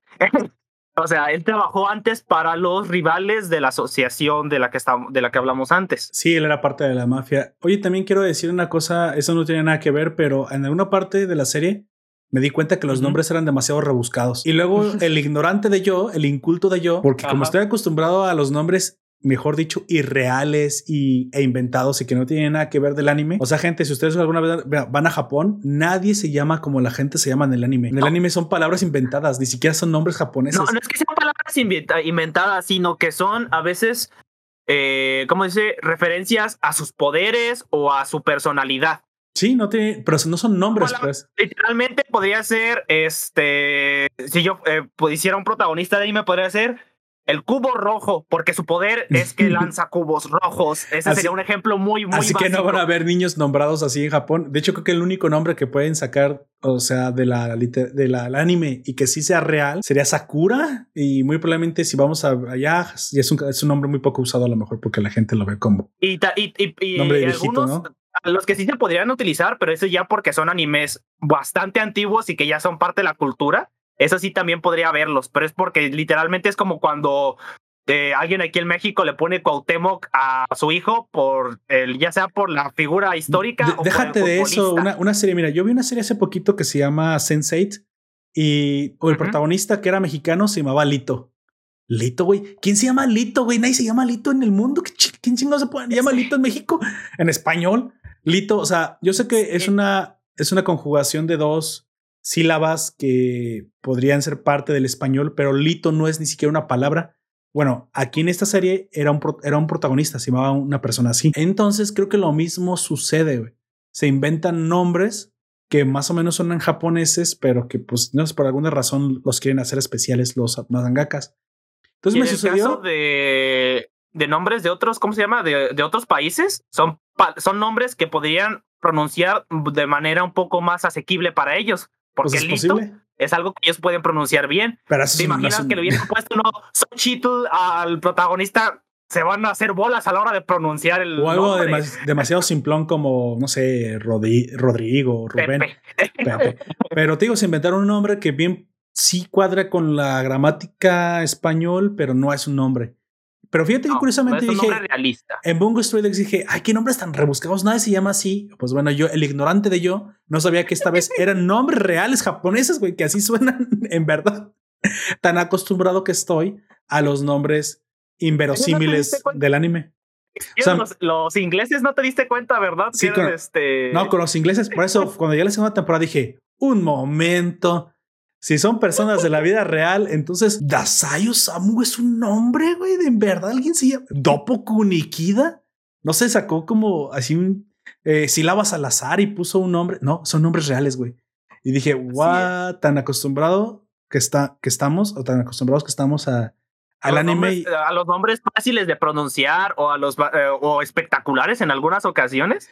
Que es pues, posible que esas sí sean pues, sílabas al azar, o como dices, como cosas que se inventen los mangakas y no usen nombres reales japoneses. A ver, ese es un clásico ejemplo de la realidad supera la ficción, güey. De hecho. Pero bueno, continúa con, con Dasai, por favor. Sí, bueno, este Osamu dejó por mafia por la muerte de su amigo Oda, porque le dice que en resumen le dice, deja esa madre, te va a matar algún día. El vato, pero me quiero morir, pero te quieres morir sin dolor y esos güeyes no van a hacer eso. Eh, ah, bueno, y se fue de, y se fue por magia, mafia que diga. Y durante su tiempo en por mafia era mucho menos ah, cómico y era muy oscura su personalidad y describía la muerte como una forma de liberarse del mundo, pero extrañamente no podía morir por mucho que lo intentara, como ya lo dije. Además, era extremadamente brutal y metódico, estableciendo trampas para capturar vivos a los enemigos y así torturarlos para sacarles información. También solía castigar física y psicológicamente a, a, Kotugawa por desobedecer órdenes en el fin de empujarlo a sus límites y mejorar sus habilidades. Exactamente se puede decir que estos son otros de los desarrollos de personaje un poco más trabajados porque incluso, y, pero eso es algo que vemos a la inversa, porque en las primeras temporadas lo que vemos es su tiempo ya en este, en la agencia de detectives armada. De hecho, quiero decir que es probablemente el personaje más desarrollado, ¿eh? Muy probablemente es el más desarrollado de todos los personajes. Y conforme va avanzando la trama, nos damos cuenta de su pasado en por mafia, sobre todo en la tercera temporada. Y bueno, ya volviendo un poco al origen del nombre del personaje, él era un, un escritor este, de la, que nació en la prefectura de Omori, en Japón, el 19 de junio y murió de suicidio. ah, qué curioso. Lo logró. el tipo siempre se está tratando, el personaje siempre se está tratando de suicidar. Hizo en 1948 hizo un suicidio doble con su amante Tomie Yamazaki. No puede ser. Así es. Y todo el tiempo en la serie está diciendo que él quiere hacer un suicidio doble con su amada Chale. Bueno, gente, ya saben cómo va a acabar. Es popular con las chicas. Este, y bueno, el nombre de la habilidad también es referencia a una de sus, de sus obras más grandes, que es una novela después, este, que trata de, es como de nihilismo y ese tipo de cosas, no la he leído, pero lo que, eh, lo que investigué es algo así. Ok, bueno, sí, eh, sería lo más obvio porque pues obviamente todo el tiempo tiene esta sensación nihilista, ¿no? De, poca, de poco respeto por la vida. Pues bueno, el siguiente personaje interesante que aparte es también como parte principal de la, de la, de la historia es Dopo Kunikida. Dopoku Nikida es de cierta manera el contrapeso de, de Osamu, de Dasai en la, en la, serie, ya que Osamu Dasai es un poco el personaje oscuro, pero de repente muy, muy bromista, como dices, bastante nihilista. Incluso puedes llegar a pensar que es un poco sociópata. Sin embargo, Dopoku Nikida es todo lo contrario, es alguien recto, directo, bastante simple y sencillo en su entendimiento. O sea, eh, lo, lo, que dice y lo que, lo que hace es lo que piensa. O sea, no se, no se nota que está todo el tiempo de forma misteriosa. Eso no lo vuelve un personaje tonto, ¿no? De hecho, es bastante, bastante interesante, pero lo, lo hace esperable, lo hace un poco em, anticipable. Sabes que el personaje siempre va a actuar de una forma muy correcta y muy, muy, este, muy masculina incluso en su, en su percepción. Eh, eso es lo que hace contrapeso con, con este otro personaje y que curiosamente es como la parte madura del, del equipo cuando Dasai de repente es la parte inmadura porque se la pasa haciendo bromas y el otro lo controla. Pero también Dasai es capaz de ser maduro, pero de una manera oscura. Es, así que es, es una dinámica un poco del Jing y el Yang, si me lo preguntas, y hacen una excelente, una excelente pareja. Eh, de detectives, obviamente. ¿eh? No, no van a empezar a shippear. Obviamente está shippeados, pero pues ese, ese ya hoy no es este momento para hablar aquí. bueno, Dopo también es el compañero de trabajo de hace como dije. Eh, él, él solía ser profesor de matemáticas en su pasado. A él le gusta mucho escribir y planear. Es una persona, como dije, muy metódica. Cada segundo de su día lo escribe en su libreta. Él lleva un diario donde tiene sus ideales y donde tiene que curiosamente esta técnica es algo que si ustedes suelen tener problemas de para dormir o problemas de ansiedad eh, con M, o sea, de esta nueva ansiedad de estrés y que no pueden con el mundo, hay una técnica que en verdad existe que se llama self-authoring, que yo se las recomiendo, que es al final de cada día, lleven un diario, escriban tres cosas que hicieron en el día que les pareció interesantes. No importa que sean cosas tontas o cosas que ustedes pueden llegar a pensar que su día no fue tan interesante o que no fueron mejores que ayer. Es que todo el tiempo tenemos la presión de haz que este día sea mejor que ayer o haz algo hoy productivo que no hiciste ayer. No, no, no, no es cierto, gente. Si no lo han podido hacer, miren, la gente que es súper productiva y que todos los días se mejora, ni siquiera tiene que escribir. Esa gente ni siquiera se da cuenta que lo hace. ¿Por qué? Porque esa gente ya está en una, en una, digamos, en un proceso en el que ellos ya están en mejora continua. No, no, no, eso, eso es para ellos. Nosotros, los mortales, debemos tomar una, una libreta o una página de texto en computadora, como ustedes quieren. Escriban tres cosas que hicieron en el día, pero después escriban eh, cómo podrían mejorar esas cosas en un futuro con algunas propuestas que en su cabeza tengan o cómo sintieron acerca de ese evento que les sucedió o que pudieran haber hecho diferente. Hagan una opinión acerca de una de esas tres cosas y ya eso ayuda a organizar tu mente, a sacar las cosas que puedas tener. Es mágico, güey, el self-authoring. Y eventualmente no necesitarán hacerlo. El modo extremo es en el que se maneja Kunikida, que es que no solamente pone sus pensamientos y vierte sus pensamientos en esta libreta, sino, también sus ideales y, sus, y su plan de acción, por lo cual él tiene una estricta forma de, de, actuar de acuerdo a un ideal previamente pensado, lo cual lo hace un pragmático bastante interesante. Y es una de las cosas que me gusta mucho de, de Liquida. Y obviamente por la forma que estoy hablando de él, se imaginarán que es mi personaje favorito. Él obviamente también dice que no es esclavo especialmente de la libreta, es una guía, pero en el momento que se necesite cambiar, él pragmáticamente puede cambiar. Lo cual también es algo interesante. O sea, no tienes que ser un esclavo de lo que escribes, pero lo que escribes es lo que en este momento estás tú entendiendo, lo que en este momento tú estás percibiendo, y eso puede mejorar con el tiempo. Es algo muy extraño porque él se, él se define a sí mismo como un pragmático idealista y eso es, contra, eso es contrapuesto. Eso no existe, a menos que lo manejes de esta forma. Lo que sé, lo aplico sin tener ninguna, absolutamente ninguna clase de problemas. O sea, actúo como hasta la información con la que tengo, pero eso no quiere decir que eventualmente no quiera mejorar o, quiera alcanzar un ideal el cual ahorita en este momento no he alcanzado. Oye, es una excelente forma de, de pensar. O sea, no me, no me estreso por no hacerlo al 100% bien. Si ahorita mis capacidades dan hasta el 70, pues ahorita mis capacidades están hasta el 70 y no me voy a estresar. Al contrario, mi objetivo es que eventualmente yo alcance ese 100%, pero en el proceso no me voy a meter en problemas de estar pensando cosas que no puedo lograr. No me da ansiedad y eso logra que eso hace que logres tus objetivos más rápido y más fácil. Muchas veces lo, que nos detiene a nosotros mismos es precisamente el estar pensando y nos estresamos y entramos en, en modo eh, procrastinador, ¿sale? Cuando muy probablemente, eh, exactamente nuestra propia procrastinación fue causada por nuestra ansiedad. Oye, probablemente, eh, bueno, no probablemente, casi siempre es por eso. No, lo hubieras pensado demasiado. Exacto. Es algo muy interesante. Por eso me gustó mucho Kunikida y me gustó mucho su, su forma de pensar, porque es una forma de pensar que yo mismo hace tiempo tengo y, me gusta mucho cómo lo maneja. Pero bueno, él es un, él es un personaje que tiene un poder que se llama el poeta solitario. Muy probablemente eso tiene que ver con el personaje en el cual está basado en la vida real. Y su poder. obra, pero sí por algo que le pasó al pobrecillo. Ah, bueno, ahorita hablamos de eso. Le permite crear cualquier objeto que él escriba en su libreta. Lo puede, lo puede Em, transmutar a la realidad, pero no puedes ser más grande que el tamaño de su libreta.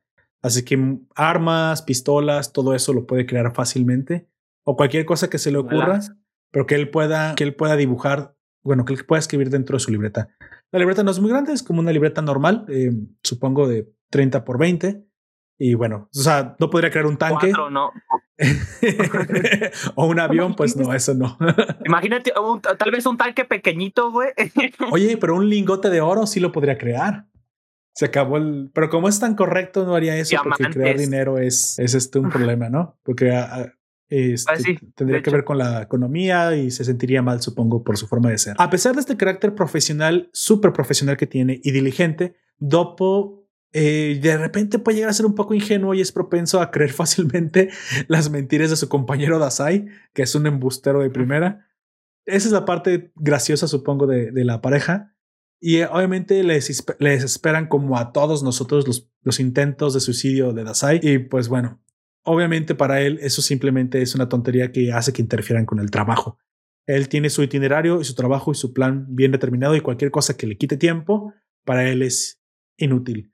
Aún así, es bastante empático, valora las vidas humanas, de hecho, se esfuerza muchísimo por salvar a la gente.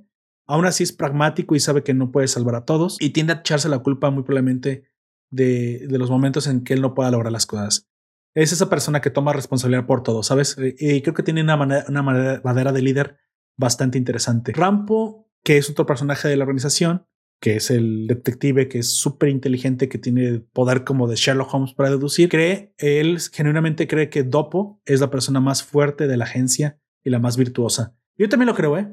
Y yo también lo creo. A lo mejor no es fuerte en poder, pero creo que si llegara a faltar el jefe de la agencia, Dopo es un excelente y, perfecto líder que lo puede reemplazar sin ningún problema. yo creo que sí también en poder, porque poder materializar cosas, aunque sean pequeñas, es algo demasiado roto.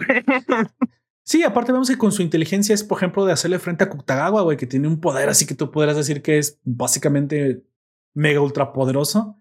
Y hay un episodio en el que se enfrenta con Dopo y Dopo le puede, le hace frente con su inteligencia, logra que que caiga en un charco de agua y utiliza una pistola, bueno, un cuchillo eléctrico para electrocutarlo. Cosa que dirás, bueno, ¿cómo es que se le, cómo es que él le podía hacer frente a Kutagawa si simplemente es, tiene, tiene que dibujarlo con lo que va, no, pues para que veas que sí se puede. Obviamente usando su, su cabeza. Dopo aparte no es cualquier persona, usa las artes marciales para defenderse y muy probablemente sea un peleador bastante habilidoso. Bastante diestro. Es lo que me gusta. Aquí muchos personajes no dependen completamente de su poder para pelear y eso que los vuelve todavía más peligrosos y más letales. Kunikida y Dasai son un ejemplo eh, básicamente de eso. Yo creo que el único que sí, ah, bueno, al principio sobre todo depende demasiado de su poder es este, este Kutagawa. Sí, es, por eso que creo que lo ven como tan débil, o sea, es, es el, el contraste a Kutagawa. Tiene un poder inmenso con el, la manipulación de este ente ente este demonio que manipula, pero como él no, no se mueve, solo utiliza el poder del, del demonio, eh, curiosamente es más débil que todos los demás porque todos los demás saben utilizar su entorno para poder este para poder atacarlo. O sea, él depende tanto del poder. Un poquito, güey. Lo arregla un poquitito a lo largo de la, de la, serie, pero tampoco es un cambio muy fuerte, así de que sigues en las mismas el pobre. El pobre. Sí, de repente te da un poco de, de lástima, ¿no? Aunque sea un villano. Pues bueno, en la vida real, Dopo Kunikida eh, fue un. Em, su nombre real era Tetsuo Kunikida y fue un novelista, escritor y periodista japonés. Activo durante el periodo Meiji y fue considerado uno de los pioneros del naturalismo japonés. ¿Quieres comentar un poquito de esa cosa que me dijiste que le había pasado a, sí, a Kunikida? Este, el nombre en japonés de la habilidad de Dopo es Dopo Ginkaku o poeta solitario eh, sería en español, pero Ginkaku es literalmente solitario. Entonces, literalmente es Dopo solitario, o sea, refiriéndose al, al autor, porque él se casó con Nobuko Sasaki, que es otro personaje que también sale en Bongo Stray Dogs. Mm, sí, cierto, Sasaki. Y ella este, se casó con él y lo dejó a los cinco meses, lo cual lo dejó en una depresión. Entonces, el nombre poeta solitario se refiere a este periodo en la vida del autor, güey. Qué curioso. ¿Y no lo dejó por el Rey Azul? no, lo deja por otro tipo. Este, creo que ese tipo nunca dicen quién es, pero probablemente también sea una referencia el Rey Azul a eso. Tal vez el tipo vestía de azul o algo así. Pobrecillo, Dopo. Chale. Y lo curioso es que también en la. Por eso me hizo tan raro que en la serie te dan la, te da la impresión de que a Dopo le gusta esa chica. Abu, Nobuko, ajá. Y sí, no, Sasaki. Lo más que algo también que se me hace bien triste es que la madre de Sasaki, antes de que se casara con él, le dijo que era mejor que se suicidara a casarse con ese tipo. Vaya, ¿para qué quieres suegras? Eh, ¿Para qué quieres enemigos si tienes esa suegra? y aparte, la tipa, cuando se separó él, ya llevaba cinco meses, eh, eh, ya llevaba algunos meses de embarazo. O sea, antes de casarse con él, estuvo con otra persona. Bueno, pues no, qué chingados. Eh, ah, eh, por eso es el poeta solitario, por eso estuvo tanto tiempo en depresión. Y él en su... No, no sé bien cuál haya sido su género en el que haya empezado, tal cual, pero después de eso se dedicó completamente a la poesía romántica. Ya no hizo nada más que eso hasta se murió. Chale, bueno, tuvo una un poco trágico, ¿no? Pero eso es muy curioso, eso es muy, muy característico de ciertos literatos y ciertos artistas, ¿no? Sus trágicas vidas hace que incluso trasciendan como para ser más peculiares. Pero bueno. Para que eh, les dé ese grado a veces de excentricismo en algunos casos. En este caso no es un excentricismo, sino tristeza, pobrecito.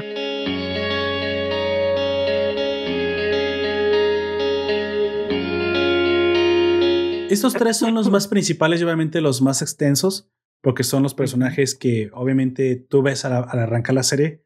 Tenemos más personajes un poco menos importantes, pero igual también están basados en, en bungos. Vamos a mencionar un poquito rápido solamente los que eh, son parte exactamente, de la agencia. vamos un poco más rápido sobre esos. sí, sería Yuinchiro Tanista, Tanisaki. Es un joven miembro de la agencia de detectives y su poder se llama Tenue Nieve o no, Nieve Tenue. Nieve le permite proyectar ilusiones de manera en un área determinada. Aunque no gusta las payasadas de su hermana Naomi, se enfurece enormemente si alguien intenta hacerle daño. Eso es a lo que me refería. Este, de hecho, Yuichiro Tansaki, nada más como extra, fue un creador japonés erótico. Oh, por eso siempre la hermana quiere hacer cochinadas con él. De hecho, su hermana y, su, y la otra chica que siempre está con su hermana son los únicos dos personajes que no tienen nombre de un literato pero porque tienen nombres de personajes del, que hizo Yuichiro Tanizaki. Vaya, vaya, las tiene todas ese chico entonces. Así es. Vaya, bueno, el siguiente personaje es Rampo Adogawa. Eh, este es un detective de la agencia y bueno, es el único realmente detective o que quería ser detective desde un principio de la agencia. Él siempre soñó con llegar a ser el detective más, más reconocido de, toda, de todo Japón es muy inteligente, muy observador y aunque de repente eh, le sucede este tipo de situaciones graciosas en las que cosas simples como tomar el tren o, llegar a un lugar se le dificultan, e, es decir, recordemos que existe un perfil arquetípico de los supergenios que las cosas más sencillas no las pueden hacer, pero en sus áreas son exageradamente habilidosos pues bueno, esto le parece, le sucede a Rampo. Él tiene una habilidad, o él dice que tiene una habilidad que se llama la ultra En realidad no tiene nada, pero bueno, eso nos dicen a nosotros. Tal vez sí es una habilidad, pero, como nadie lo considera como. Pero en realidad, este, esta ultra deducción realmente no es un poder sobrenatural. Y eso lo vemos cuando Dasai, que es capaz de cancelar los poderes, no puede cancelar el poder de, de Rampo cuando, cuando trata de pensar y hacer su ultra deducción lo cual nos deja claro que simplemente Rampo es una persona normal, sin poderes, pero súper inteligente. Así que, pues bueno, digamos que sí es un poder nada más que no es, no es de origen paranormal. Digamos que nació siendo un genio, un genio uno en un millón. Rampo se enorgullece de su inteligencia y de su habilidad, con el cual eh, ha resuelto numerosos casos, casos muy difíciles. Y aunque de repente también puede ser un poco infantil, eh, es bastante confiable y es a quien recurren cuando se cuando tienen que averiguar cosas muy muy difíciles de averiguar. Sí, es, uno de los miembros más confiables de la agencia. A menudo provoca a otros detectives y es un poco perezoso, pero bueno, él tiene un lema y pues explica por su lema. Dice, si me parece bien, está bien. Esa es, esta clase de personalidad que, eh, que tiene Rampo. incluso en algunas ocasiones le llegan hasta a rogar que les ayude siendo que es parte de la agencia, pero es porque tiene esta arrogancia clásica del supergenio, ¿no? Que bueno, se ha ganado a pulso porque no es un poder, es básicamente su pura inteligencia. Rampo Dogawa en la, vida real es, el seudónimo eh, de Taro Hirai, que, que cuando tú lo romanizas se escucha como Rampo. Este señor fue un novelista y crítico literario japonés que, se, que desempeñó un papel muy importante en el desarrollo de la ficción detectivesca japonesa. Así que, pues sí, digamos que es el. la relación. exacto. Él creó algo muy parecido a Sir Conan Doyle en el caso de este Sherlock Holmes. Digamos que fue el literato que escribía sobre detectives y más reconocido en, esta, en este ámbito. ¿Sale? ¿El siguiente, amigo? Así es es Kenji Miyazawa, que es el rubio que parece que tiene como un traje de campesino. es cierto. parece un capa, güey. un capa rubio. viene de un pequeño pueblo rural, es un muchacho muy optimista, despreocupado y muy popular entre eh, los residentes de Yokohama, que es pues el nombre de la ciudad. Su habilidad se llama Imbatible por la lluvia, la cual le otorga fuerza sobrehumana, sin embargo, solo ocurre cuando tiene hambre y se duerme una vez que ha comido. Así de que es como un autonerfeo el vato. ¿Crees que el pues autor fuera así? O sea, que la gente conociera, mira, ese autor es bastante bueno. Oiga, señor, ¿cómo es bastante bueno? Es que todo el tiempo estoy hambriento. Entonces escribo cuando tengo hambre. No sé, tal vez algo así, ¿no? O sea, se puede. No sé, pero investigando un poquito sobre él, me di cuenta de que él es el autor de, de Galactic Railroad, que es una película bastante crítica. Oh, vaya.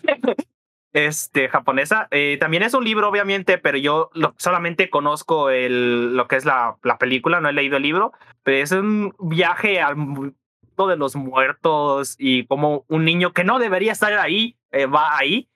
Es algo pesada, pero también es bastante interesante. Mira, y fíjate que el personaje tiene como un desarrollo como de chico de campo, como campirano. Y curiosamente, esto viene a ver la, biografía del autor y tiene que ver un poquito con él. Si me lo permites, dice que fue un poeta reconocido y escritor de libros infantiles japonés. Entonces, pues ya ves que Kenji tiene un personal como infantil, entonces supongo que está como dirigido a niños. Él estuvo activo durante los últimos años de la era Taisho y a comienzos de la era Showa. También fue. que no tiene tampoco tanto tiempo. No, e, él de hecho murió en, el, en, 1933, así que es uno de los más recientes. Este también fue un destacado profesor de ciencias agrícolas. Qué curioso, ¿ves? Es por eso que tiene la apariencia rural. El, Exactamente. El violonchelista, budista devoto, vegetariano y, activista social utópico. Así que, pues sí, coincide precisamente con el personaje de, de Kenji. Como tú dijiste, tuvo, muchas obras y pues bueno, recibió reconocimiento póstumo por sus obras al final de su carrera. Pues bueno, interesante, interesante el señor. Así que continuamos con Akiko. Ah, no. Sí me toca mirar, Akiko Yosano. Sí, Akiko, eh, Akiko Yosano. Esta es la doctora muerte, la, digamos que una de las waifus de la serie y, oh, qué waifu. De hecho, es una de las waifus que, que más puede gustar. De hecho, es muy probablemente, para mí es la primera waifu que, que dije, ay, cabrón, esa sí está waifiable. tiene una persona muy interesante. La, es la doctora de la agencia y pues ella tiene una habilidad que se llama no has de morir. Es curioso cómo funciona porque precisamente esta habilidad le permite curar a otros. Pues es una doctora, ¿no? Entonces su habilidad va en relación. Sin embargo, lo curioso es cómo se puede activar su, su habilidad. Su habilidad tiene una una característica muy peculiar, que es que no se puede activar su habilidad de curar a otros si es que de, las heridas que tiene el paciente no son graves. Las heridas tienen que ser tan graves que incluso corra peligro de vida el paciente para que ella la pueda eh, activar. Así que muchas veces en la serie notamos que personajes que se han, han salido heridos, que no tienen heridas demasiado graves, ella tiene que hacerles daño, ella tiene que terminar de, de, hacerles una herida grave para poder activar su, su habilidad, lo cual no exime a los pacientes de recibir dolor extra si es que quieren vivir. sí es. Y aparte, lo, peor del caso es parece que disfruta hacerles daño. Y eso es lo que iba. Ella tiene una, parece que tiene una personalidad oculta de, ¿cómo se llaman esas personas que sadomasoquista? No, pero no es sado, es este, no, perdón, es masoquista, pero. No sí, simplemente masoquista. No, pero ella no recibe dolor, ella lo inflige, ella es. Dominatrix. Eh, ah, sí, es, como una carnicera, güey. O sea, es que es que le encanta hemato. No, bueno, no sé. No sé, no se me escapa la palabra, pero ella le encanta. Parece que disfruta causarle dolor eh, carnal a otros. E incluso puede ser que este, este sea una, sí, como una dominatrix, sea un poco sexual ya que ella suele usar unas prendas muy provocadoras cuando, cuando les causa el dolor y cuando les causa las heridas.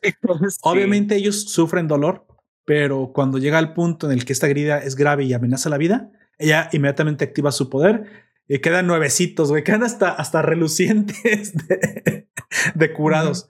Los cura absolutamente de todas las aficiones. O sea, es un poder bastante ah, curioso el de, el de la doctora Yosano. Ella eh, obviamente. Está basada en una autora. Este Exactamente, eso es lo que iba. Ella debe estar basada en una autora que les diré en este momento. Aquí está. Akiko Yosano fue una escritora y poetista eh, japonesa cuya carrera fue desarrollada entre la era Meiji y la era Taisho. Su nombre de nacimiento era Shouho. Yosano también se destacó por como pionera en el feminismo y el pacifismo y, reformista social. O sea que toda una, una, una figura la señora histórica. Se le considera como una de las más famosas y controvertidas poetistas de la literatura moderna de Japón. Sobre todo para, su, para la época, estamos hablando de los 70 por ahí, de 1870, que diga. Güey, es que esto demuestra lo que siempre ha sucedido, amigo. Eh, no es que la mujer viva bajo un patriarcado. Siempre las, mientras las condiciones del mundo mejoren, obviamente todos mejoramos. Eventualmente teníamos una organización en la que pues había muchísimas guerras, la mujer tenía que estar más en su casa porque precisamente no es una combatiente por lo general. El hombre estaba afuera, pero eso no quería decir que le iba mejor, güey. Si me lo preguntas, el que muere es el hombre. Entonces, eventualmente el mundo moderno llega, la paz llega, la producción llega, el capitalismo llega, la revolución industrial llega, y las primeras en ver mejoradas, bueno, los primeros en ver mejoradas sus condiciones son los hombres, güey, que iban unas fábricas donde, pues bueno, ya te contaré, ¿no? O sea, lo que, lo que se vivía en aquel entonces o en el campo. Y luego eventualmente mejora la situación en la casa y no solamente mejora para los hombres, sino mejora para las mujeres, mejora para los ancianos, mejora para los niños. Y eventualmente también tenemos desarrollo de mujeres súper brillantes, literatas, artistas, científicas, pero obviamente es porque llega el mundo que lo permite. Ahí tenemos, en una sociedad tan machista, comillas, comillas, como Japón, como Japón Akiko Yosano es una figura y una literata este, estrella. Bastante reconocida. Entre las mujeres. Entonces, no, yo creo que esto no va de sexos, güey. Esto va de temporalidad y va de condiciones del mundo.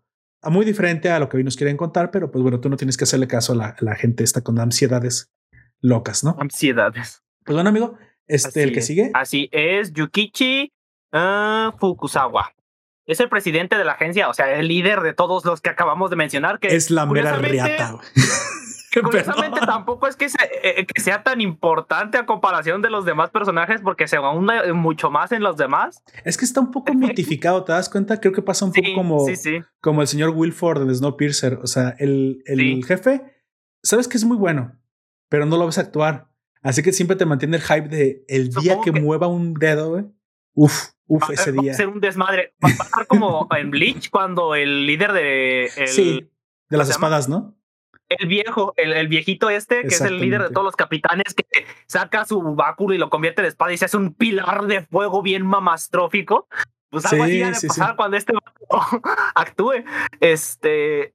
Y es el mentor de Kunikida. Este, su habilidad se llama Todos los hombres son iguales, el cual le permite suprimir las habilidades de sus subordinados. Esta habilidad es especialmente útil para aquellos que carecen de control de sus habilidades, tales como Atsuji y Kyoka. Kyoka la vamos a ver más adelante. O sea, pues literalmente es un estate quieto, güey. Creo que habilidades yo había leído un poco diferente, fíjate, que no, que no es que la suprimiera, que los controlaba, porque suprimir es casi un sinónimo de la cancelación de las habilidades. Como este. eso sería más bien lo que hace Ajá. Yo leí en otro lado que, que más bien que todo aquel que estaba bajo las órdenes de él, o sea, tienes que ser un subordinado de él, tienes que estar parte de la agencia para que se active su poder, curiosamente tiene que ser así, entonces él puede controlar tu poder. Pero dentro de este control existe incluso la capacidad de que tú mejores tu propio control. O sea, si tu poder se desborda como en el tigre, él puede mantener a raya el tigre de a un nivel para que Atsushi ahora lo maneje. Por eso, de la noche a la mañana, Atsushi, que no se podía transformar a, a placer en el tigre, ya inmediatamente después de que es parte de la agencia, él puede incluso. Puede, ajá, puede, puede transformar partes de su cuerpo si él así lo desea nada más, pero es porque ya es parte de la, de la agencia. Luego también vemos que Kyoka ya puede sacar a Yashai Shirayuki a placer sin necesidad de que le llamen por teléfono, pero porque ya es parte de la agencia también. Y ese es, ese es el poder de todos los hombres son iguales. Eso y aparte que es este bastante bueno con la espada. Pero no, pero no es que lo suprima, ¿eh? No es exactamente eso. Y creo que ahí hay un poco un problema con la traducción. Más bien, eh, más bien es lo, como lo que dice Daisai. Ajustar el poder de sus habilidades para que puedan controlarlas los, los dueños de ellas mismas. Me, parece, sí. E incluso yo creo que si también es un potenciador, ¿eh? puede ser que funcione un poco. Yo creo que incluso aunque las potencie, no puede servir de mucho si el ah, si el que tiene el poder no puede controlar la potenciada. Mm, es posible, sí. Pero, imagínate que esto, esto precisamente sea para, para el Doppo Gingaku. Él, o sea, él tiene un control sobre su habilidad perfecto porque aparte es súper profesional y aparte se viene beneficiado de ser parte de la agencia. Eso también podría ser este, parte del por qué es tan poderoso. Potenciar, tal vez incluso poder hacer cosas más grandes, tal vez, no sé. Pero su poder no viene por ser simplemente alguien que suprime o, controla las habilidades de sus subordinados, ¿no? Él tiene una personalidad también que, les, que es un líder nato y que a la gente le gusta seguir. Pero pues lamentablemente, como ya dijimos, no se habla mucho sobre él. yo creo que hasta mucho más adelante. No, eh, no sabré en el manga porque pues tampoco no lo he leído.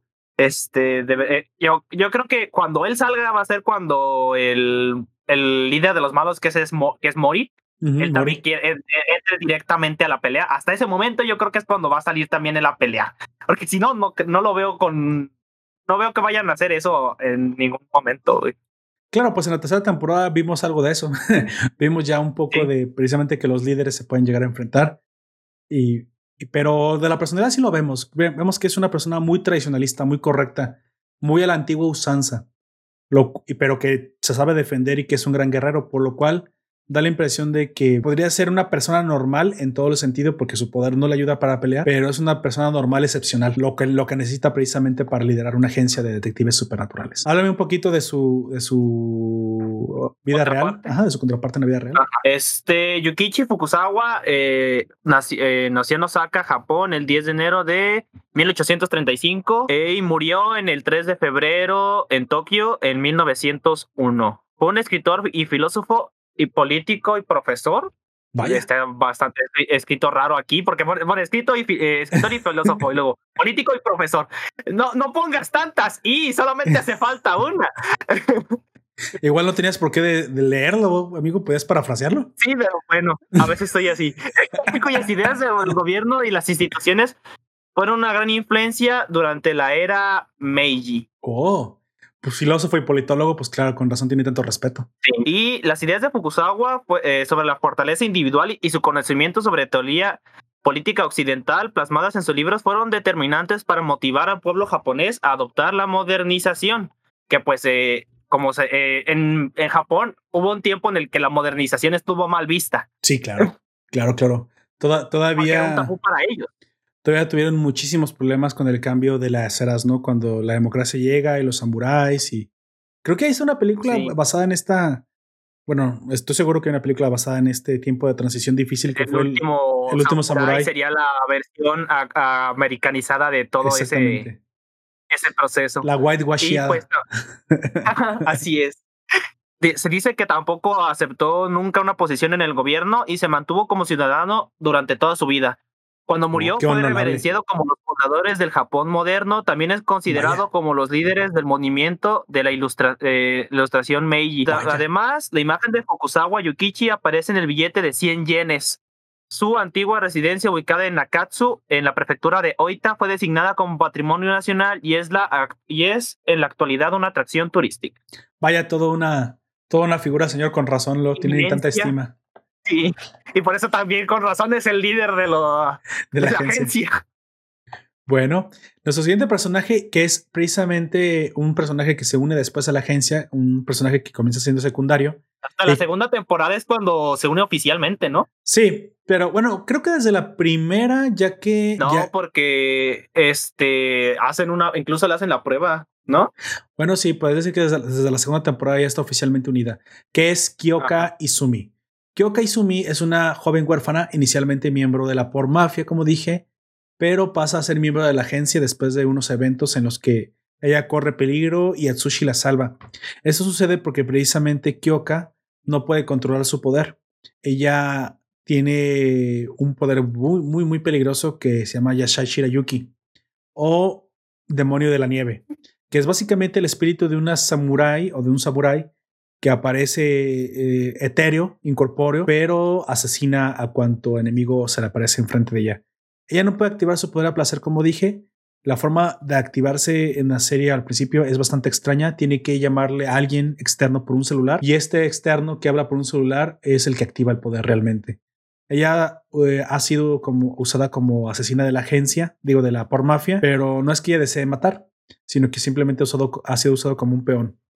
Eventualmente, cuando se encuentra con Atsushi, ella eh, confiesa que no desea matar. Se agarran a madrazos, pelean. Pero después se hace buena onda. Y se da cuenta que la por mafia la, la puede descartar en cualquier momento. Y pues bueno, ella quiere entregarse a la policía sabiendo que su futuro puede ser la pena de muerte ya que ha matado, aunque no directamente, aunque no ha sido ella, eh, ella ha sido responsable por la muerte de más de 30 personas.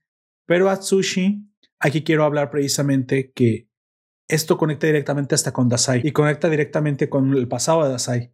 Pero para no hacerlo largo, eh, la razón por la cual Atsushi la invita a ser, a ser parte de la agencia es porque Atsushi está de alguna forma devolviendo el favor, ¿sabes? Él, fue, él fue huérfano. Es, Kyoka también es huérfana, perdió sus padres. Ella se siente sola en el mundo y traicionada, básicamente de la misma forma en la que se sentía Atsushi. Y de cierta forma, cuando Dasai le extiende la mano y lo salva, digamos, de la soledad, del abandono, pues él siente la responsabilidad de hacer lo mismo por otros, ¿no?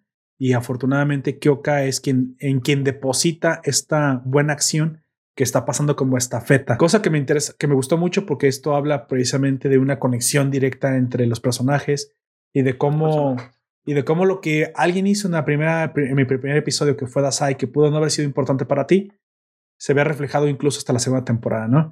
Y después vemos que Dasai también mismo fue salvado por alguien más de quien hablaremos en, en breve.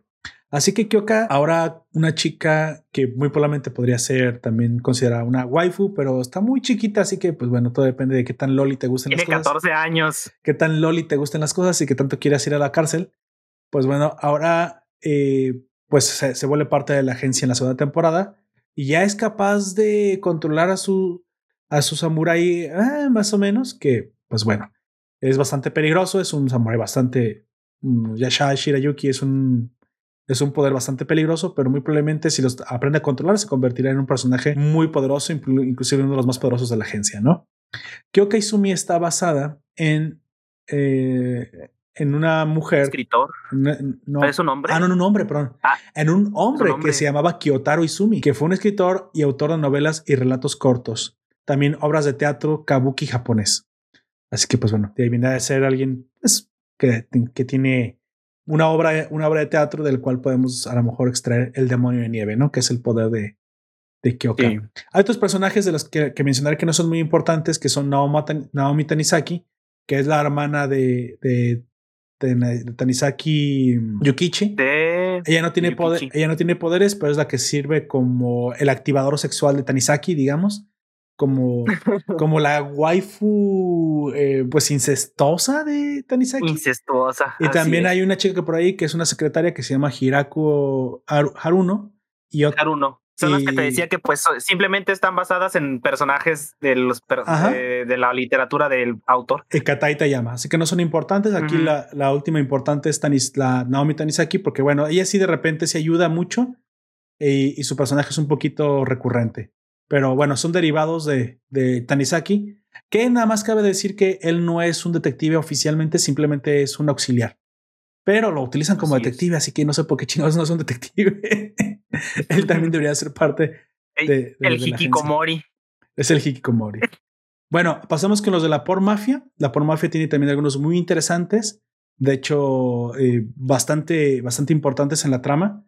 ¿Te, gustaría comenzar con, bueno, me imagino que en el que ya incluso mencionaste antes, amigo? Sí, con Ryo, es que Ryosuke Akotogawa es un asesino de la por mafia, su habilidad se llama Rashomon, el cual le permite manejar un tipo de bestia negra que puede desgarrar lo que sea, incluso el espacio mismo. Rashomon es considerado uno de los poderes más poderosos, valga la redundancia, y peligrosos que existen. Antiguo aprendiz de, de Dasai, pero pues obviamente no, como ya dije, Dasai no lo trataba muy bonito. Este tipo tiene como síndrome de Estocolmo o algo así, no sé, porque el vato lo, trata de la verga y el vato es como de, oh, quiero que me reconozcan. Sí, es, eh, exactamente lo que te iba a decir. Este güey sí busca ser reconocido por Dasai. Trátame, trátame mal, pero no me dejes, básicamente. Así es. Y le enfurece mucho que haya encontrado, eh, que este haya encontrado a sus subordinados en la agencia más capaces que él. O sea, él les tiene odio, pero porque simplemente él nunca le dijo, lo hiciste bien, y unas palmaditas en la espada, y, eh, a los demás tal vez sí. Y busca demostrarles eh, el verdadero alcance de su poder todo el tiempo. Exactamente, creo Tiene una visión darwinista ah, del mundo, sosteniendo a las personas débiles que las personas débiles deben morir y dar paso a los fuertes. Sí, claro. No, teme al dolor ni a la derrota. Eso significa poder ser eh, capaz de oír una palabra de cierta persona determinada, es decir, Dasai. yo creo yo creo decir nada más que Dasai lo odia porque precisamente es extremadamente violento Renosuke. Por su personalidad y porque salió de las calles y este sí es un underdog, literalmente es un perro callejero. Este no, no, creció en un orfanato. Tú, tú, puedes decir que un orfanato es feo, pero de cierta manera lo educaron a Tsushi y lo hicieron una buena persona. Debe ser cuando, y, debe ser cuando te tratan bien, o puedes dormir por lo menos en una cama. Exacto. hacer otro ejemplo. Eso, eso moldea la personalidad. Ryonosuke Akutagawa, al contrario de Atsushi, él creció en las calles y lo ha hecho una persona violenta que cree que la ley de la selva es la única ley que existe. Así que por eso tiene esta versión de argonista. Y eso le molesta a Dasai porque precisamente, aunque sabe que es muy poderoso, sabe que es excesivamente violento. Es, lo, lo, describe como una espada desenvainada y que no sabe envainar la espada, no sabe detenerse, no sabe, no, no sabe mostrar templanza ni, ni, ni sabe hacer las cosas sin todo el tiempo utilizar su poder hiperviolento que todo el tiempo ascina. Aunque eso puede ser un poco. Que decíamos que se queda bastante atrás a comparación de los demás. Podría ser un poco hipócrita de Dasai decir que precisamente eh, Renosuke es sangriento, pues ya que también ha hecho cosas crueles y bastante salvajes. Lo que le molesta no es las acciones, es muy probablemente la personalidad que todo el tiempo está tratando de probar algo. Y eso es lo que precisamente termina haciendo que lo rechace todavía más Dasai. Así como tú dices, le desarrolla como un síndrome de Estocolmo al, pobre Akutagawa. ¿Y en qué está basado, amigo? Que dígame, eh, Renosuke Kotagawa, ¿quién fue en la vida real? Oyak. Bueno, en lo que vuelve muy probablemente se lo olvidó desconectar la computadora. Renosuke Kotagawa fue un escritor japonés perteneciente a la generación neorealista que surgió a finales de la Primera Guerra Mundial. Sus obras, en su mayoría cuentos cortos, reflejan su interés por la vida del Japón feudal. Así que, y una de sus obras más importantes precisamente es Rashomon. De aquí que viene pues el poder que, que, que describe en la serie Rashomon es un cuento que él escribió y que está un poco inspirado en historias típicas de Japón. Esa historia fue publicada en 1915 y, tuvo muchísimo, muchísimo eh, éxito y aceptación en toda, la, en toda la cultura japonesa. Así que es obvio que Rashomon va a ser un cuento que incluso hayamos escuchado en algunas otras series o que nosotros sí en algún no, Y, fuera también de la cultura japonesa se hizo bastante le pegó bastante el cuento bastante bastante así es pues bueno, el siguiente eh, miembro de la Pormofe que es bastante interesante es Chuya Nakahara. Incluso tiene un arco enterito donde se explica incluso su origen y todo. Le dan mucha importancia a este personaje. Él es parte de los cinco líderes de la Por Mafia y, y, aparte fue compañero inseparable de Dasai cuando Dasai formaba parte de ella. Su habilidad se llama Por el dolor corrompido, Yogoretsu Chimatsutsa Kanashami Ni, bueno, me quedo con el, por el dolor corrompido, es más fácil de pronunciar. Sí, así. el cual le permite manipular la gravedad. Este poder pues, se aplica, a, aplica fuerza de gravedad con los objetos con los que entra en contacto. Así que así imaginarán que la gravedad no es algo, no es algo débil, es algo bastante poderoso, de hecho es extremadamente poderoso. Y es curioso porque este poder viene precisamente de una, muy probablemente sea uno de los usuarios de poderes sintéticos, es decir, en la historia de Chuya él fue creado no nacido. En algún momento se nos explica que el gobierno japonés estuvo haciendo experimentos para ver si podía crear poderes y lo logró. Lo logró y Chuya es la, digamos, la materialización de ese proyecto. ¿Sí? Así que, pues bueno, eso lo vuelve aparte una persona bastante especial. Dice que odia a Dasai eh, porque abandonó la por mafia y era pues su cuate, su pana, su, su juzgando. A mí se me hace que era, Él era la mugre de su uña. Era la mugre de su uña, así es y incluso llegaron a ser tan buenos compañeros que fueron conocidos como la pareja del doble negro. Pero, eh, pues cuando se sale Dasai de la organización, pues eh, Chuya le, le tiene un poco de resentimiento, ¿no? Por haber hecho esto. La verdadera forma de su poder es conocida como corrupción. Pues básicamente manipula los gravitones, o sea que ya se pone un poquito más científico la explicación del poder, pero bueno. Al final ustedes solo tienen que saber que es capaz de manipular la gravedad a nivel cuántico y eso pues lo vuelve un personaje extremadamente peligroso y extremadamente difícil de vencer, tanto así que se dice que Chuya es capaz de vencer a, la, a toda la agencia él solo, si se lo propusiera. Obviamente, en el caso de que no estuviera Dasai, ¿verdad? Porque Dasai pues aniquila poderes y, pues ya se imaginarán que si vamos a ponernos técnicos, Dasai tiene el poder más poderoso de todos. Sin embargo, lo que hace Dasai simplemente no, no es derrotar a sus enemigos, sino bajarlos a un nivel mortal, ¿no? Al nivel de que, bueno, sin poderes, ¿qué tan bueno eres peleando? Y aquí es donde, pues, bueno, van a brillar todos aquellos personajes que se han dedicado a desarrollar su, su persona más allá de sus poderes. Cosa que también muy probablemente hace que desprecie más a Kutagawa, porque Kutagawa sin poderes no es nadie, básicamente. De hecho. Bueno, esta habilidad de, de Chuya, eh, como dije, la capacidad de manipular incluso hasta los gravitones, solamente lo utiliza en momentos extremos. Él es conocido como el mejor em, artista marcial de la, toda la por mafia. O sea, Chuya sí tiene este, este equilibrio en que no solamente depende de sus poderes, sino que aparte es un excelente peleador sin ellos, lo cual lo hace bastante peligroso y, muestra gran confianza, bastante carismático y, bastante interesante el personaje. Chuya para muchos muy probablemente sea el personaje favorito. En, el caso de nuestro miembro Ralex, que no está aquí hoy con nosotros, él, me mencionó que Chuya es su personaje favorito y que cuando lo conociera me iba a dar cuenta por qué. Y pues bueno, es bastante, es bastante lógico el por qué eligió a este personaje. Eh, está basado en la vida real, curiosamente, en Chuya Nakahara, del mismo nombre, que fue un escritor y poeta japonés activo durante los primeros eh, años de la era Showa. Vivió del 1907 al 37. Su nombre de nacimiento real era Chuya Kashimura. Este autor nació en Yamaguchi, fue el hijo mayor de un médico del ejército y se esperaba que él siguiera tal profesión, pero Años después, realmente optó por, eh, por la literatura y principalmente la poesía. Lamentablemente murió joven, a la temprana edad de 30 años, y dejando atrás más de 350 versos de poesía que escribió durante toda su, su corta vida. Entre sus obras más reconocidas, pues están, pues aquí están un montón de hombres japoneses, ¿no? me imagino que aquí está la, la, esa poesía donde se basa su poder. Así que, pues bueno, bastante importante dentro de la poesía y muy probablemente una figura reconocida dentro del Japón, Chuya Nakahara. También dice que, leyó, que murió de una crisis nerviosa.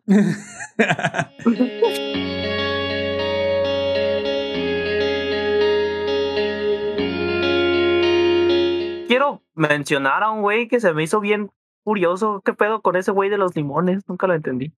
Tú dices uno de los. Sí, está muy extraño, güey. Su... Bien, bien, bien random, qué verga. su poder su poder es ser inmune a las explosiones de bombas que tengan forma de limón. güey, o sea, what the fuck. Sí, sí, sí. Hay muchos, hay muchos elementos dentro de, la por mafia, pero nos vemos precisamente directo hasta, hasta el jefe. Es Mori, Ogai.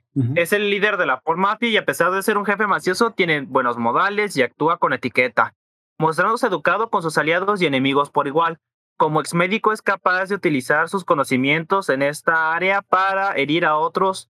Su habilidad Vita Sexualix, vaya vaya, tiene un nombre bastante raro. Él le permite eh, configurar las acciones y el estado de ánimo de Elise. Elise es una niña que se encuentra bajo el cuidado de Mori Ogai. Aunque su relación con Mori no está clara, considera que la mafia es su familia. Es, en realidad es como una invocación que hace Exacto, Mori, una avatar. niña. Ajá, una, una niña que se ve como que es de unos 10 años más o menos, no sabría. Sí, es un poder muy extraño el que, el que tiene eh, Mori, sinceramente. Pero bueno, esa, esta Elise eh, precisamente muy, eh, es la que utiliza para atacar, o sea, es un avatar de peleas, entonces, de acuerdo a lo que él haga, pues puede controlar. Es un poder bastante peligroso, de hecho, por ahí el, Mori es, no, o sea, en un principio te dejan ver que es un médico que, que tomó el liderato de la por mafia asesinando al, asesinando al antiguo jefe pero nunca se ha mostrado su poder, pero se, la gran mayoría le, que conocen lo que puede hacer le tienen mucho, muchísimo miedo, ¿no? Porque es muy poderoso. Eso lo vemos en, el en, la tercera temporada, cómo es que ese, este poder es temido por, por todos los miembros de la Por Mafia. Como parte de la Por Mafia y entrando directamente a lo que podría ser el desarrollo de uno de los eventos más interesantes, fue eh, es Sakonosuke Oda, o también llamado Odasaki. Él es importante en el pasado de Dasai, él muere. Él es la razón por la cual Dasai se vuelve bueno, digamos. Vuelve, se, sale de la por mafia, mejor dicho. Exactamente. Sí, porque tampoco es que digamos que es tan buena gente eh, el vato. Sanosuke Oda tiene una habilidad. Se le bota la canica. Sí, sí, sí. Que, que se llama impecable. Esta habilidad le permite eh, predecir de 5 a 6 segundos en el futuro, lo cual lo hace extremadamente peligroso. Y según Dasai, si a él lo deseara, sería el miembro más peligroso de toda la por mafia. Lamentablemente, en el, en el pasado de Dasai, él muere en una pelea contra una organización. Y derivado de esta pelea, Dasai decide enmendar su camino y tornarse al lado de la justicia donde pueda salvar a personas. ¿Sale? Sanosuke Oda está basado en un escritor novelista japonés junto a Osamu Dazai y Ango Sakaguchi. Se le considera como uno de los denominados Burahaya o un grupo de escritores disueltos que expresaron su ausencia de objetivos, o sea, como escritores nihilistas japoneses. Por así decirlo. Ajá. Así de que hecho, se parece físicamente se parece un poquito en el peinado al al, al del anime. Y, curiosamente a este, a este Sanosuke, Sakonosuke Oda se le decía Odasaku en la vida real, que precisamente es el apodo que también utiliza su personaje en Bungo Street Dogs. Es curioso que se diga que se le considera junto, como, junto a Samu Dasai y Yango Sakaguchi como una triada de literatos importantes, porque en la serie eh, Ango Sakaguchi también existe, que es miembro del gobierno, es un agente del gobierno. De hecho, los tres personajes tienen pues esa relación, una relación. Pero eran amigos cuando este, estaban dentro de la por mafia. Eh, Angus Sakaguchi, aunque estaba dentro de la por mafia, era un agente, era un agente doble, así que era parte de, también del gobierno. Pero sin respetar, digamos, jerarquías dentro de la por mafia, en el pasado se reunían en un bar que se llamaba Lupin, lo cual hizo una amistad entre Ango, Odasaki y, y Dasai que superaba cualquier clase de pensamiento más más jerárquico de cualquier persona porque esos tres tenían una amistad fuera de lo común y en verdad eran amigos. Eso es lo que ellos creían. Tan eran amigos, pero sí lo eran, tan eran amigos que precisamente esto causó que la muerte de Odasaku enmendara el camino de, de Dasai, ¿no? Esta, este evento en un momento hablaremos de él, pero bueno, eso es lo importante de Sanosuke Oda. Sakonosuke Oda, un personaje que se nos muestra por breves instantes eh, durante la segunda temporada. Hay más miembros, pero por el tiempo creo que hablamos de los importantes y de los que eran interesantes para nosotros desarrollar. Quiero nada más hablar un poco de algunos de Guild. Guild, que es Una, organización que aparece en la segunda temporada, una organización estadounidense que viene a suplantar a la por mafia o que quiere suplantar a la por mafia y destruir la agencia en Japón. Ya saben, si quieren, típicos gringos que se quieren apoderar del mundo, que piensan que su dinero lo puede comprar todo y la verdad es que sí puede, sí puede dinero comprarlo todo. Pero no ¿eh? siempre se van a dejar eh, eh, comprar las cosas la gente, ¿verdad? Bueno, exactamente. Entonces aquí tenemos como su líder a Francis Scott K. Fitzgerald, que, pues bueno, si a alguien le suena ese nombre, es un escritor este, anglosajón. Y su libro, o digamos su obra, es el Gran Fitzgerald, ¿sí? En el cual está inspirado también el Gran Gatsby. Así que conecta directamente la película. Es un el típico gringo empresario que maneja el dinero y que piensa que puede comprar a todo el mundo. Ese es el, o sea, básicamente es la encarnación del sueño americano hecho realidad. Así que ese es Francis Scott, que me gusta mucho. Quiero decirte que es uno de mis personajes favoritos del anime. No por el dinero ni por su poder, sino por su personalidad, güey. O sea, al fin y al cabo. Es bastante carismático. Es muy carismático. Así es. Y de hecho, tiene una personalidad menos oscura que el, que el líder de la por mafia, Mori. Este señor tiene un personaje muy extraño, un poder muy extraño, que precisamente transforma el dinero que gaste en fuerza física. Fuerza física o sea que es millonario, hace que tiene muchísimo poder. Tanto sí que hay momentos en la serie que da una patada y dice, ah, esta patada vale 10 mil dólares y te la mete con, el, con el, la potencia de 10 mil dólares. Así que te imaginarás qué tan extraño funciona su poder. Este personaje, ah, no hablaré más de él, pues se desarrolla durante la segunda temporada, es el líder de, de Guild y pues bueno, él, él en algún momento en la tercera temporada se da por muerto, pero después no está muerto y luego eh, venda su camino y se vuelve un personaje ahí como gris, ¿no? Ya no es malo y al contrario, en ocasiones ayuda a la agencia. En su, su contraparte real es Francis Scott Key, eh, Fitzgerald.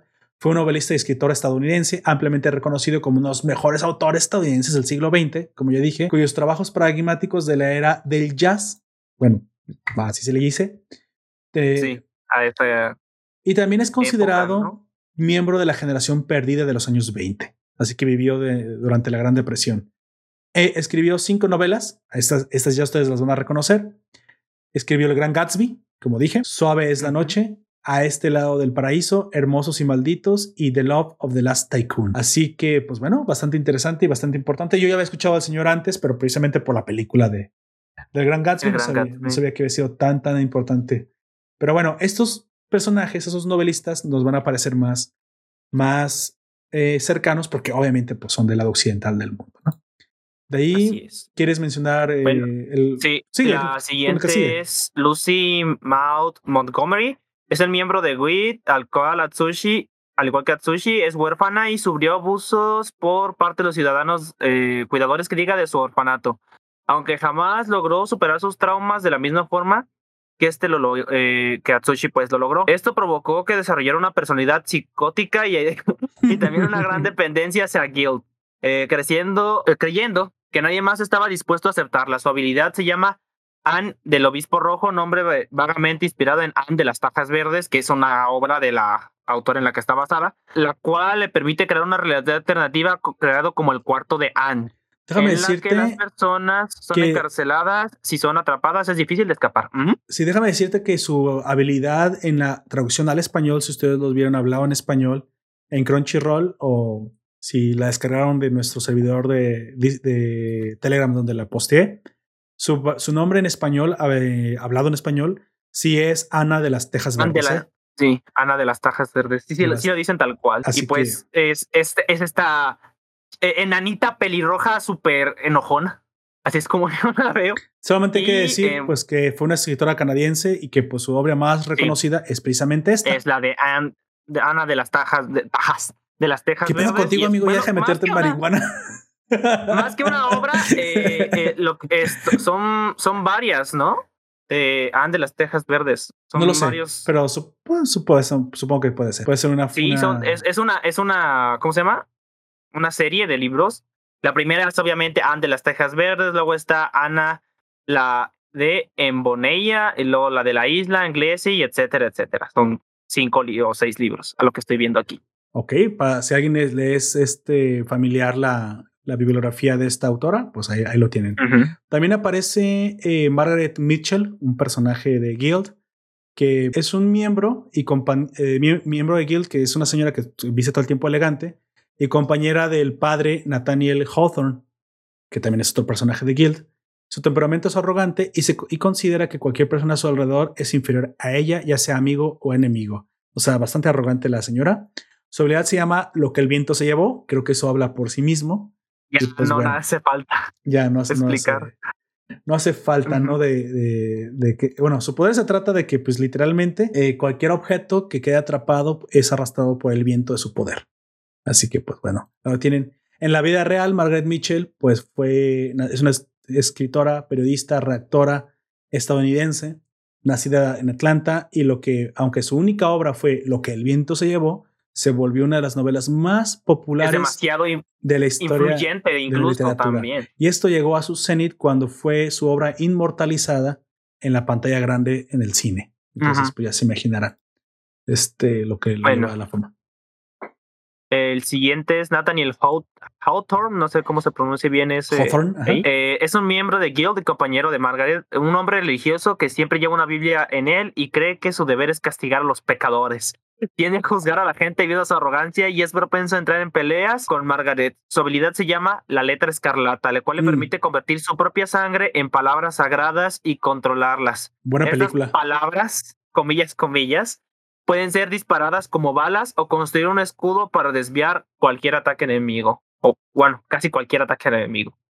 Esa, esa película ya la vi y estaba muy hardcore cuando la vi, amigo. La letra escarlata. ¿Ah, sí? Sí, habla del castigo. no la he visto. Eh, de hecho, no creo que sea para niños. Eh, no creo que sea para niños. Habla, tiene temas hasta sexuales, creo, no me acuerdo bien pero habla del castigo de la iglesia, cómo marcaba a ciertas mujeres con la letra escarlata. Es o, de la Inquisición, creo. Ya no me acuerdo muy bien, pero sí está hardcore. ¿eh? Está, está bastante buena la película, yo me acuerdo hace mucho tiempo. ¿Quieres hablar un poquito de su, contraparte? Su contraparte este, fue un novelista y cuentista estadounidense conocido por sus numerosas obras de ficción gótica y romanticismo oscuro. Como pues ya pudiste haber dicho, es descrito un poco en la trama de la película, pues ese son temas bastante hardcore, digámoslo así.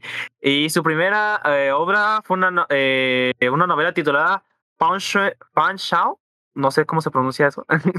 en 1928 más tarde trató de quitarla de su catálogo sintiendo que no era al igual al estándar de su trabajo posterior. Publicó varios cuentos cortos en, periódicos, eh, que recogió en 1837 como Twice Told Tales, así se llama pues la antología en la que los puso todos. Al, año siguiente se comprometió con Sofía Peabody al trabajo trabajó en la aduana de Boston y eh, se unió a la Book Farm, una comunidad trascendentalista antes de casarse con Peabody en, el, en 1842. La pareja se trasladó a The Old Manse en Concord, Massachusetts, luego a Salem eh, y estuvo viajando pues por varias partes del país. Bueno. Y su obra más notable es la que ya dijimos, La Letra Escarlata, que fue publicada en 1850, seguida de una sucesión de otras novelas. El nombramiento político como cónsul llevó a, eh, lo llevó a él y a su familia. Vale, hasta la política. Vaya. Sí, eh, antes de regreso, antes de su regreso en Concord de 1860 y pues murió eh, a los 59 años el 19 de mayo del 1864. Bueno, bastante interesante la vida del autor de la letra escarlata. Si ustedes no han visto la película, se las recomiendo. Está bastante buena. El siguiente miembro es John, John Steinbeck. Es este, sí, nunca lo había escuchado ni siquiera por su parte de literatura inglesa. Es un miembro de Guild y compañero de, de Lovecraft, que es otro personaje que por ahí aparece. John tiene pinta de campesino y supuestamente proviene de una familia extensa de agricultores de América del Norte. Básicamente un paleto, ¿sale? No me vayas a bloquear esto, por favor, YouTube. Entonces, se une a Guild en un esfuerzo por apoyarla financieramente a su familia, o sea, para mantener a tus, sus 35 hermanos, creo que tiene por ahí. y a pesar de ser relajado y puede llegar a ser muy frío, muy sádico. Ah, esa era la palabra que, que no, que no me acordé. O sea, dije sadomasoquismo, pero no dije sadismo. La doctora Yosano es sádica. sádica. sí, sí, cierto. Bueno, la habilidad que tiene se llama las uvas de la ira, lo cual hace que broten vides de uvas y las puede controlar a gusto, pero se las tiene que plantar en el cuerpo. Era bastante extraña su forma de, controlar el, el, poder. ¿Sale? Su contraparte eh, fue John Ernest Steinbeck Jr., un autor eh, de Estados Unidos, de, vivió del 1902 al 68 fue un escritor estadounidense ganador del Premio Nobel de Literatura. Vaya, vaya, vaya. O sea, fíjate, tiene un premio Nobel y pues, ni siquiera lo conocía. Tiene eh, autor de conocidas novelas como De ratones y hombres, cosa que yo he escuchado en algún lado y no sabía que era de él. Yo no he leído, pero conozco más o menos un poco de esa obra, así de que yo no sabía que era de él, así que bueno. Luego la, estaba la misma. Las uvas de la, de la ira, la perla y al este del Edén. Así que pues ahí lo tienen. No, no, más en él porque pues no sabemos mucho. no, pero, pero bueno, tampoco es tan, ustedes lo pueden ir a buscar ahí su, su biografía, pero bastante interesante este, lo que ha logrado ese señor. Pues bueno, el yo creo que de aquí en adelante vamos a hablar un poco de, este, ¿cómo se llama? Autores mucho más reconocidos eh, a lo largo de todo el mundo. Exactamente. llegamos a la parte de los autores más reconocidos, es, a excepción de Francis Scott Fitzgerald, que sí conocía por la película de Gran Gatsby. Los demás, pues no, no me sonaban, pues me sonaban sus obras. Por aquí, muy probablemente ustedes se vayan a reconocer. Digamos que estamos en la eh, en lo mainstream, por así decirlo. Porque quiero decir que esto podría haber sido el fanservice del autor, ¿sí? Estos autores que van a que va a decir, ah, ah, bueno, que vamos a comenzar a decir hoy aquí yo, son tan conocidos que ustedes los han escuchado muchas veces, muy probablemente, y que si bien pudo haber optado por otros menos conocidos el autor, creo que quiso incluir estos para que, pues bueno, para tener un poquito de... famosos eh, y también eso... Se puede decir que sería como el clickbait. De hecho, yo en la introducción dije Cervantes, Shakespeare, pero esos nunca no han aparecido hasta ahorita, ¿eh? Sin embargo, pues podrían aparecer porque son literatos, pero... Podrían. Yo creo que eligió eh, nombres un poquito más rebuscados porque obviamente los obvios eran otros y yo creo que el personaje, simple, el autor simplemente quiso darles un poquito de, de entrada a, a nuevos y desconocidos o más desconocidos de hecho, no sé si ha salido, no, no, creo que haya salido, pero Víctor Hugo, eh, francés, por ejemplo, ah, autor de Los Miserables, sería alguien que todo mundo reconocería. A lo mejor por ahí lo, lo, vemos en un futuro. Ese, tipo de autores. Tal vez, tal vez sí esté en el manga, pero ah, de momento, pues no. Pero bueno, eso es que vamos a decir si son súper conocidísimos. por favor, amigo, arráncate con, el, con el primero de los conocidos. Con el, el, el maestro del, se puede decir que el terror cósmico es Howard Phillips Lovecraft. Me, da risa cómo, cómo, está escrito aquí para que, como lo pronuncien los japoneses, Howado puso Robocaru Foto. ¿Qué? Robocaru Foto. ¿De dónde chingado sacas que Lovecraft se pronuncia Robocaru Foto, amigo? ¿Qué onda? Es un miembro de Guild y compañero de John Steinberg, este eh, es un hombre bizarro y propenso a distraerse por las cosas más inusuales. Bizarro supongo que en la forma anglosajona de la palabra, porque bizarro en español es, como valiente y bizarro en anglosajón. esta traducción no está bien hecha. Básicamente es, un hombre macabro. De hecho, eh, tales como la madera, que mm, insinúa que su habilidad, conocida como los grandes antiguos, no es una habilidad real, Dansai eh, también llegó a la misma conclusión al ser incapaz de anular sus poderes. ¿Dasai, amigo? sí, Dasai. Ah, eh, de anular sus poderes. Cuando su poder está completamente activado, Lovecraft se convierte en un poderoso monstruo de con tentáculos que solo puede ser dañado desde el interior de su cuerpo. Guiño, guiño. O sea, su, su poder es transformarse en Cthulhu, básicamente. Sí. Cthulhu. Este, y de hecho, también el nombre de, lo, de su habilidad hace referencia a los dioses primigenios. Sí, claro. De, de toda su mitología. Ajá.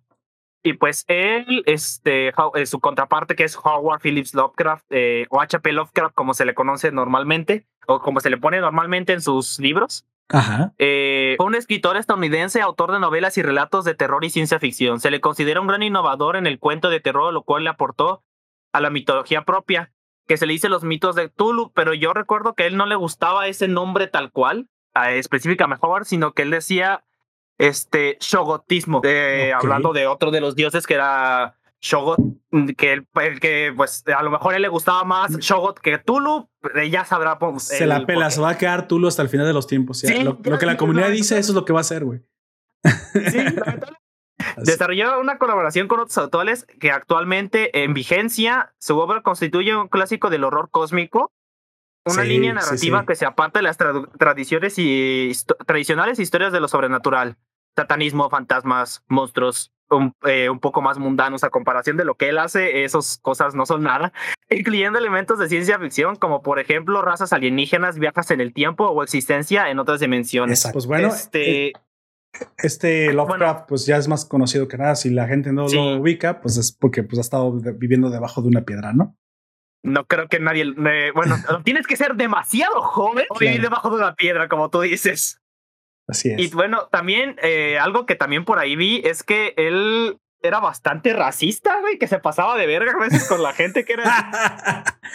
Neta. Güey, es que esos negros, ¿para qué son tan oscuros? Ah, no te crees. ¿Quién sabe? Eh, era normal en esa época hacerlo así, porque él, nació en 1890 y murió en 1937. Pues parte de su este, época. El racismo, digamos que estaba de moda. Así de, dejémoslo así. Estaba en ese entonces estaba de moda.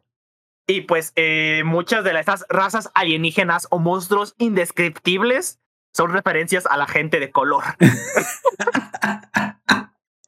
confirmo, confirmo, ya me cayó bien HP Lovecraft.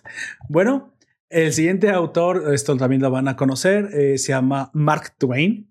Y si no conocen o no reconocen a Mark Twain, shame of you, porque Mark Twain ha tenido las obras más importantes y más referenciadas dentro hasta de caricaturas. Si seas muy joven, deberías de conocer a Mark Twain, porque tal vez no directamente a él, pero sus obras ya deberías de por lo menos conocerlas. Sí, claro, al menos por encima. Mark Twain es, es, un miembro de Guild. Su habilidad principal se llama Huckleberry Finn y Tom Sawyer, así que pues ya saben cuál es su obra, la cual tiene dos formas, dos muñequitos de entidades que todo el tiempo lo siguen y él puede controlar. Su especialidad es ser un francotirador y gracias a sus muñequitos, sus espíritus acompañantes, su puntería nunca falla. Pues Mark Twain, eh, bueno, como ya muchos lo han de, ubicar. Es un eh, literato estadounidense nacido en Connecticut. Su verdadero nombre fue Samuel Longhorn Clemens. Curiosamente, nada que ver, pero pues inventó un seudónimo de más experiencia en marketing eh, llamado Mark Twain. Este señor fue escritor, orador, humorista, hizo de todo y, y tuvo obras de mucho éxito, incluso de talla mundial. Así que era muy Entre ellos también hay una película en stop motion que yo recomiendo mucho, ah, que está basada en, entre en sus libros y un poco en su vida, porque habla de lo que le pasó a él en su vida. Y bueno, hay una escena que la única manera en la que lo puede escribir es críptica, en la que él y los niños hablan con el diablo. Vaya.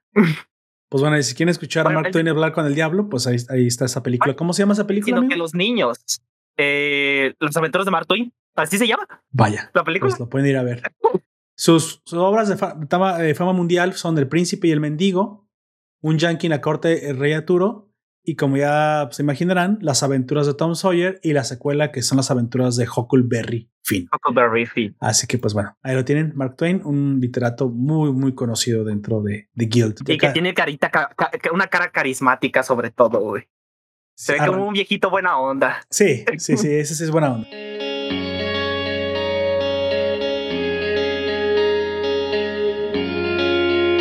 Bueno, pasando a la siguiente que es Luisa May Alcott. Eh, es un miembro de Quill cuya habilidad se llama Mujercitas. ¿Quién sabe cuál será su obra más eh, mm, representante, verdad? ¿Quién sabe? es bastante tímida y trabaja como estratega para la organización. Jamás ha utilizado su, eh, su capacidad para sí misma y está completamente dedicada a Fitzgerald. Este mm, no nos dice aquí mucho sobre su habilidad, así que lo voy a buscar aquí donde estaba. Ya la tenía. Ah, joder. Luisa May Alcott. Aquí está. Mm, su habilidad este, le permite hacer que el tiempo pase uno sobre 8000 a la velocidad normal. Vaya. Vaya. Pero solo mientras piensa en eh, sola en una habitación privada. O sea, tiene que estar sola en una habitación para que funcione. Y por eso es, una, es la mejor estratega, ya que si se queda sola en un cuarto en el que el tiempo pasa más lento. Tiene todo el tiempo del mundo, básicamente. Tiene todo el tiempo del mundo para hacerlo. Así es. Y aparte que obviamente es muy inteligente. y bueno, ella está, como ya dijimos, eh, basada en Louisa May Alcott y que nació en Pensilvania el 29 de noviembre del 1832 y murió en Massachusetts, Massachusetts el 6 de marzo de 1888. Una escritora estadounidense reconocida por la famosa novela Mujercitas, de la cual incluso hubo una adaptación a, al cine hace poquito. Ha, tenido muchas adaptaciones. No nos, vaya, no nos, sí, claro. a engañar. Claro, claro. Pero pues la más reciente es de el año pasado, ¿no, verdad? No. Es no, antepasado. Sí. Fue, es la que tiene a esta actriz de Harry Potter, ¿no? Esta. Sí. Ay, Hermione, güey. No me acuerdo el nombre de la actriz. Esta. Ah, Emma Watson. Emma Watson, así es. Emma Watson. Eh, reconocida eh, por su famosa novela Mujercitas, ah, me, repetí eso, comprometida con el movimiento abolicionista y el sufragismo, escribió bajo el pseudónimo de A.M. Barnard una colección de novelas y relatos que se tratan sobre temas tabúes para la época como el adulterio y el incesto. Vaya. Y pues obviamente Mujercita. Eh, bueno, yo personalmente nunca he terminado de leer ese libro. Lo he empezado muchas veces y como dejo ese libro y a veces me pongo a hacer otras cosas. Mujercitas. Cuando lo quiero volver a leer, lo tengo que leer desde el principio porque no me acuerdo, o no me acuerdo qué es lo que pasaba, o no me acuerdo en qué página me quedé. Y, eh, nunca, nunca lo he terminado, güey. honestamente. Yo tampoco creo que pueda, amigo. Es que Mujercitas creo que está escrito precisamente para mujercitas, así que. Mujercitas, ajá. Todo depende bueno, vea, también vean la película si quieren saber. Que se llama Hombrecitos. Hombrecitos. Mujercitas y hombrecitos. Vaya. Así es. Que es esto, orgullo y prejuicio, pero bueno. el siguiente eh, que, van que les va a interesar y que lo van a poder reconocer es Herman Melville. Herman Melville, es, su mayor obra es Moby Dick, en el, personaje de Guild, llamado de la misma forma, también su habilidad se llama Moby Dick y puede convocar una gigantesca aeronave con forma de ballena blanca. Y de hecho, este señor solía ser el líder de Guild en el pasado, pero pues se lo cedió a, Fitzgerald, ¿no? Entonces, este Herman Melville está basado precisamente en, el autor del mismo nombre, gringo, escritor, eh, novelista, poeta y ensayista estadounidense. Obviamente, eh, su obra más famosa es eh, Moby Dick, un clásico de la literatura universal. Tiene más obras, pero, pues bueno, básicamente esta fue la que lo llevó al, al estrellato y muy probablemente la que eh, por los siglos de los siglos que vengan la, gente va a reconocer. ¿Sale? Así, el último amigo y el más reconocible, yo creo, por, por mucho de todos los, de todos los que acabamos de, decir. Este es Edgar Allan Poe. Es un miembro de Guild. Su habilidad se llama El gato negro de la calle Morgue. es una combinación de dos cuentos eh, del autor, la cual le permite transportar a los lectores eh, a un escenario de cualquier novela que estén leyendo. Vaya. También tiene un mapache de mascota llamado Carl. ok. Eh, bueno, ¿qué más? ¿Qué podemos decir de Edgar Allan Poe? Bueno, sobre todo que tuvo este, bueno, él nunca hizo una, una novela tal cual, sino que su obra este, completamente se basa en poemas y en cuentos cortos que se recopilan de varios periódicos en los que él trabajó.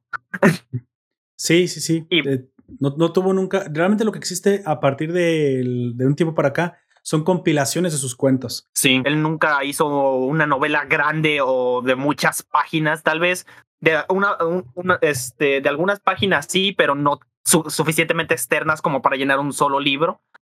Este, y bueno, como ya dije, el nombre de la habilidad está basado en dos cuentos, que es El gato negro y Los crímenes de la calle Morgue.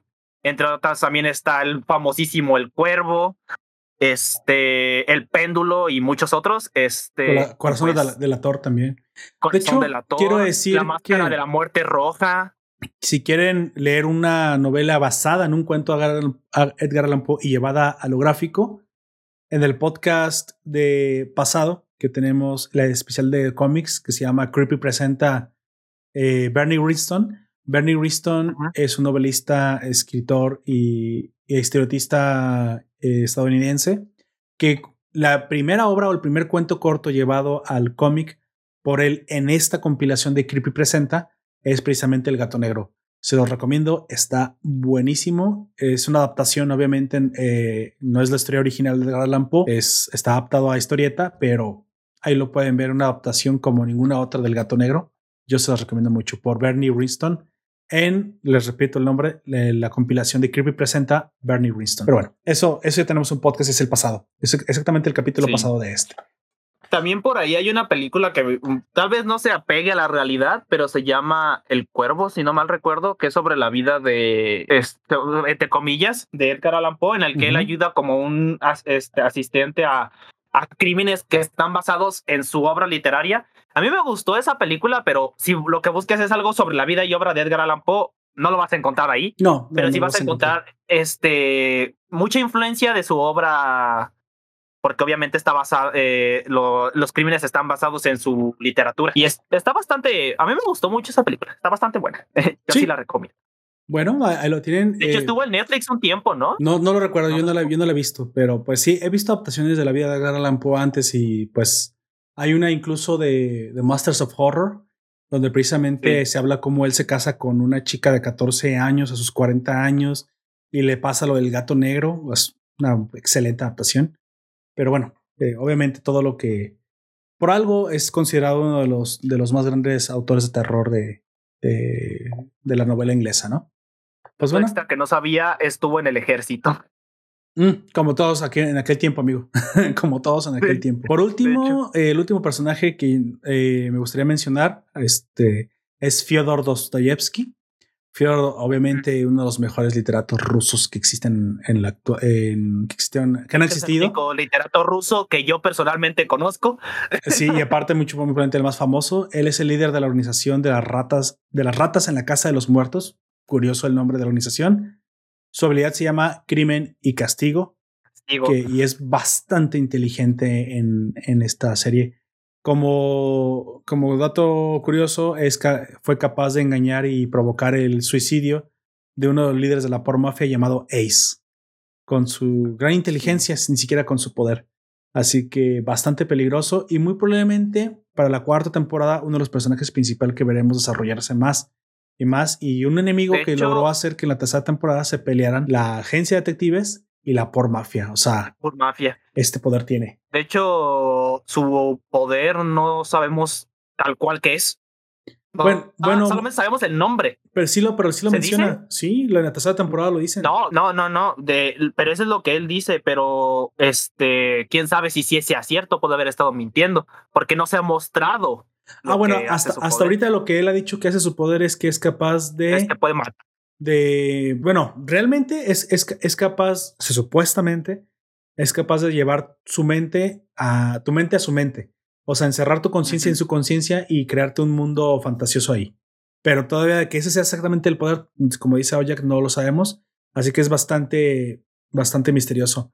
Lamentablemente en la tercera temporada creemos que se va a desarrollar un poquito más el personaje, pero solamente aparece al principio y todo lo que aparece después en la tercera temporada solo es una manipulación de un plan que él realiza. Al final lo atrapan en colaboración Dasai y el líder de Guild reformado, pero tampoco vemos que ponga demasiada oposición y ahí es donde, pues bueno, yo creo que todavía no sabemos. Pero yo creo que para la cuarta temporada lo vamos a ver mucho, mucho más desarrollo y yo quiero ver qué onda con Fyodor Dostoyevsky porque sí parece un enemigo bastante formidable en el que muy probablemente veamos que otra vez y de nuevo la por mafia y la agencia de detectives se tengan que unir para poderlo vencer e incluso muy probablemente una renovada guild. Veremos muy probablemente tres, tres, tres organizaciones pelear contra una sola liderada por este magnífico oponente. Nos comenta Ale Gosh en el stream, El Cuervo protagonizado por Bart Simpson. es cierto, es cierto. No me acordaba de esa, de esa adaptación. Sí, es muy probablemente. Sí, pues mira, eh, obviamente no hay mucho que decir de Fyodor Dostoyevsky que la gente que, que, lo conoce no sepa ya, pero él es un, un literato ruso del, del mismo nombre, Fyodor Dostoyevsky, uno de los principales escritores durante la Rusia zarista. Su literatura explora, la psicología humana, eh, la política, lo social, lo espiritual, de lo más influyente del siglo XIX. Recordamos que antes de que se volviera bolchevique, la Rusia zarista estaba llena de gente muy inteligente y muy culta. Creer que antes del socialismo los países eran agrícolas, nada más llenas de bárbaros, es simplemente una ingenuidad. Los países que más se, que más se arruinaron con el socialismo solían ser países avanzados. Eso es una, eso es una condición, de hecho, que normalmente se tiene que dar. Sí, los países para que el comunismo esté en algún lugar tiene que ser un país avanzado. Así es, curiosamente. sí, paradójicamente. tiene que pasar así. Porque si pasa en un país no tan avanzado, se va mucho a la mierda. Sí, te, van, te van a la mierda todo y tu sus socialismo. Es considerado uno de los más grandes escritores de Occidente y de la literatura universal. De él, de él dijo Friedrich Nietzsche, Dostoyevsky es el único psicólogo del cual se podía aprender algo. Vaya. Y es uno de los accidentes más felices de mi vida. O sea, muy probablemente cuando lo conoció. El otro gran literato español, Ortega y Gasset, escribió, en tanto que otros grandes declinan, arrastrados hacia el ocaso por la misteriosa resaca de los tiempos, Dostoyevsky se ha instalado en lo más alto. Fíjate nada más el respeto que tenía a estas figuras. Que le tenía. Así que, pues bueno, se recomienda cualquier obra que ese señor haya escrito, muy probablemente va a ser una. Pues y la más famosa, pues, es la que le da nombre a su, a su habilidad del personaje, que es las el crimen y castigo. Digo, exactamente, el crimen y castigo. Y él es líder de la organización de las ratas en la Casa de los Muertos, que muy probablemente veremos para la cuarta temporada desarrollarse mucho mejor. ¿Te parece? Bueno, hemos terminado con los personajes principales eh, y como dije, no se podía reseñar esta serie sin, sin, no, sin tomar a los personajes realmente como, como los verdaderos protagonistas de la historia hay muchas historias que conectan a través de las tres temporadas, pero me gustaría que las pasáramos rápido porque aparte ya se nos eh, está terminando el tiempo del podcast. Son historias cortitas también, eh, al fin y al cabo. ¿Te parece que resumamos directamente lo que pasó? Mira, de la primera temporada hablemos un poquito y ya me dices tú qué fue lo que más te gustó. ¿Te parece bien? La primera temporada básicamente es un arco donde, donde el tigre blanco se presenta, Tsushi se presenta y vemos que está haciendo, eh, o mejor dicho, vemos que él todavía no puede controlar su poder. Dasai deduce que él es el tigre blanco y se termina demostrando eh, que él lo es. Más adelante, eh, en una pelea. En una pelea, exactamente. Eventualmente, todo deriva en que el primer arco o toda la primera temporada, el tigre blanco tiene una una gran recompensa de 7 mil millones sobre tu cabeza. Ese es verdaderamente el argumento.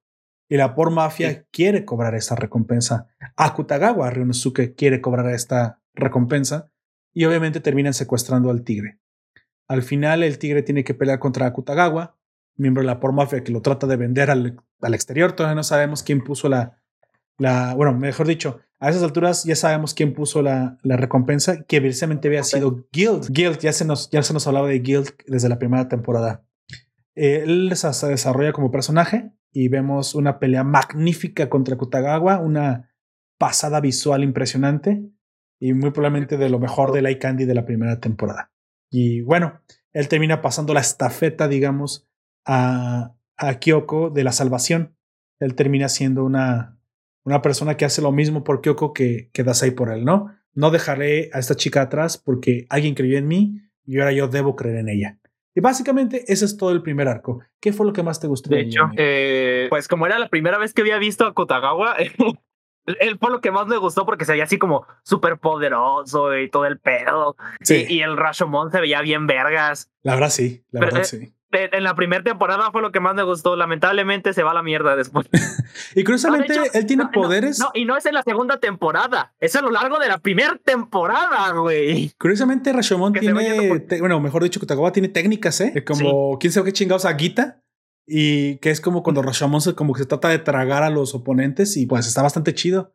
Es curioso cómo, y paradójico cómo es que Kutagawa es tan, tan imponente su poder, pero es tan mierda el personaje. Sí. es, eso, eh, tiene una presentación demasiado buena para un personaje tan... Tan chafa, ¿no? Tan chafa, sí. lo mismo pensé. Nos comenta Juan José en el stream, los, los alcancé, chavos. Ah, qué bueno que los alcanzaste, Juan José, y estamos a punto de terminar, pero bueno, lo que, lo que alcances a escuchar es bueno. Yo quiero decir nada más que este, esta primera temporada con lo que me quedo es precisamente con eso. Tú sabes que me gusta quedarme mucho con las moralejas. Me encanta cómo es que él pasa la estafeta a Kyoko cómo es que él eh, decide que no debe dejarla morir. Eh, para este momento, Kunikida, incluso que había ido a rescatar al tigre blanco, le dice que pues que la deje, bueno, que no puede salvar a todos.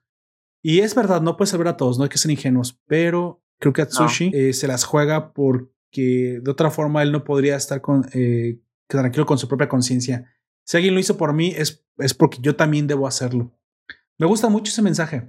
Es algo muy parecido a la película de Klaus. Tal vez sea un poco idealista, pero al fin y al cabo es este algo que pues muchas veces vale la pena. ¿Te acuerdas lo que decía Klaus precisamente en la película de Klaus? Que decía que un, un verdadero acto de bondad eh, siempre genera que las personas hagan otro acto de bondad en cadena.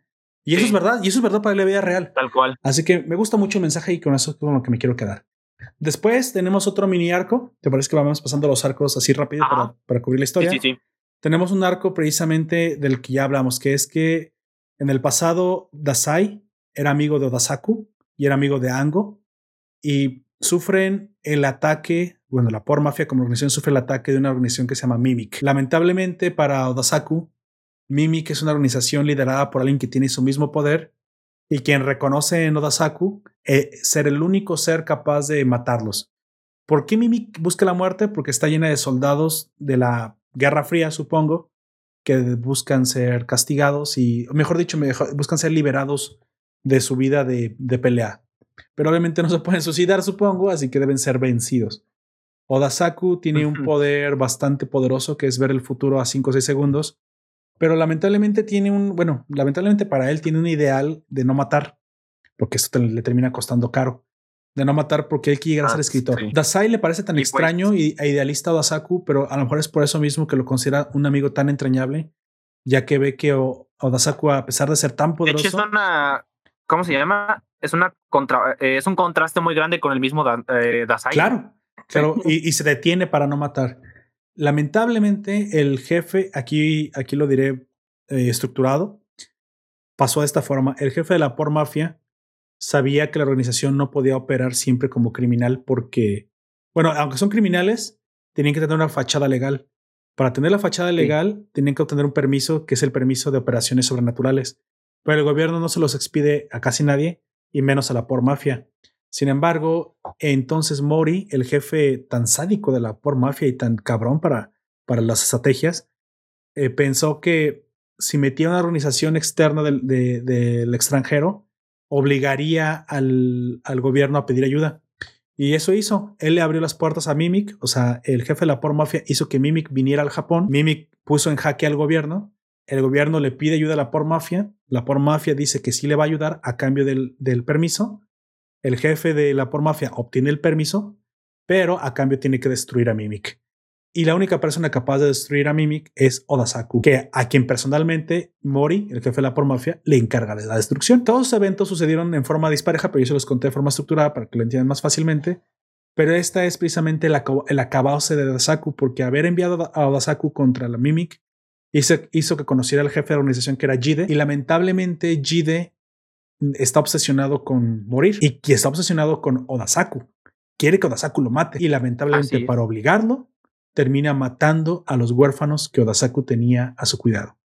Logrando su cometido y, logrando que Odasaku monte en una cólera irreversible que lo lleva en una, en una misión suicida y asesina, ¿no? Y el final, pues lo tenemos claro, el final de este arco es que Odasaku mata al jefe de la organización Mimic y a toda la organización y Mimic lo mata a él, el mismo jefe, con sus poderes que eran iguales, así que lo único que, podía terminar pasando bueno, es que se, matan el uno al otro. sí, de aquí, de aquí se desprende precisamente que Odasai, que digo que Odasai termina abandonando la organización. Una, porque se dio cuenta hasta qué niveles es capaz de llegar el, el jefe de la organización, que fue quien le contó a Mimic que Odasaku tenía este, huérfanos a su cuidado. Fíjate nada más lo que hizo. Y dos, porque Odasaku se forma como una guía moral para, para Dasai y le pide en su lecho a muerte como su amigo que si para él la vida y la muerte es lo mismo, entonces que pruebe defender al inocente, que lo va a llenar mucho más que ser un miembro de la por mafia. Lo cual Odasaku no se equivocaba y es lo que precisamente ahora Dasai es. Es una persona con una guía moral heredada de un hermano mayor, que es lo que muy probablemente Odasaku era para él muy, muy, muy cortos, porque son como tres o cuatro capítulos, pero es mi arco favorito de toda la serie, porque está cargado de simbolismo y muy interesante. Creo que es nada más por este mini arco de la segunda temporada, vale la pena llegar aquí. Amigo, ¿qué fue lo que más te gustó? ¿Con qué te quedas de este arco de Odasaku? El, personaje de Oda. Muy interesante, muy chingón, sinceramente. Yo me quedo con el final, obviamente, con, con la morleja que hizo que cambiara Dasai. Es para mí lo, el mensaje principal de este arco. Pues bueno, pasamos directamente a la segunda parte de la segunda temporada y aquí vimos precisamente, pues fue muy entretenida, aunque muy corta en historia, básicamente fue la pelea con Guild. Creo que de lo que podamos rescatar de la pelea con Guild fue los enfrentamientos, eran muy buenos, estuvieron cargados de fanservice, acción, la pelea del limonero, o sea, estuvo muy chingón, sinceramente.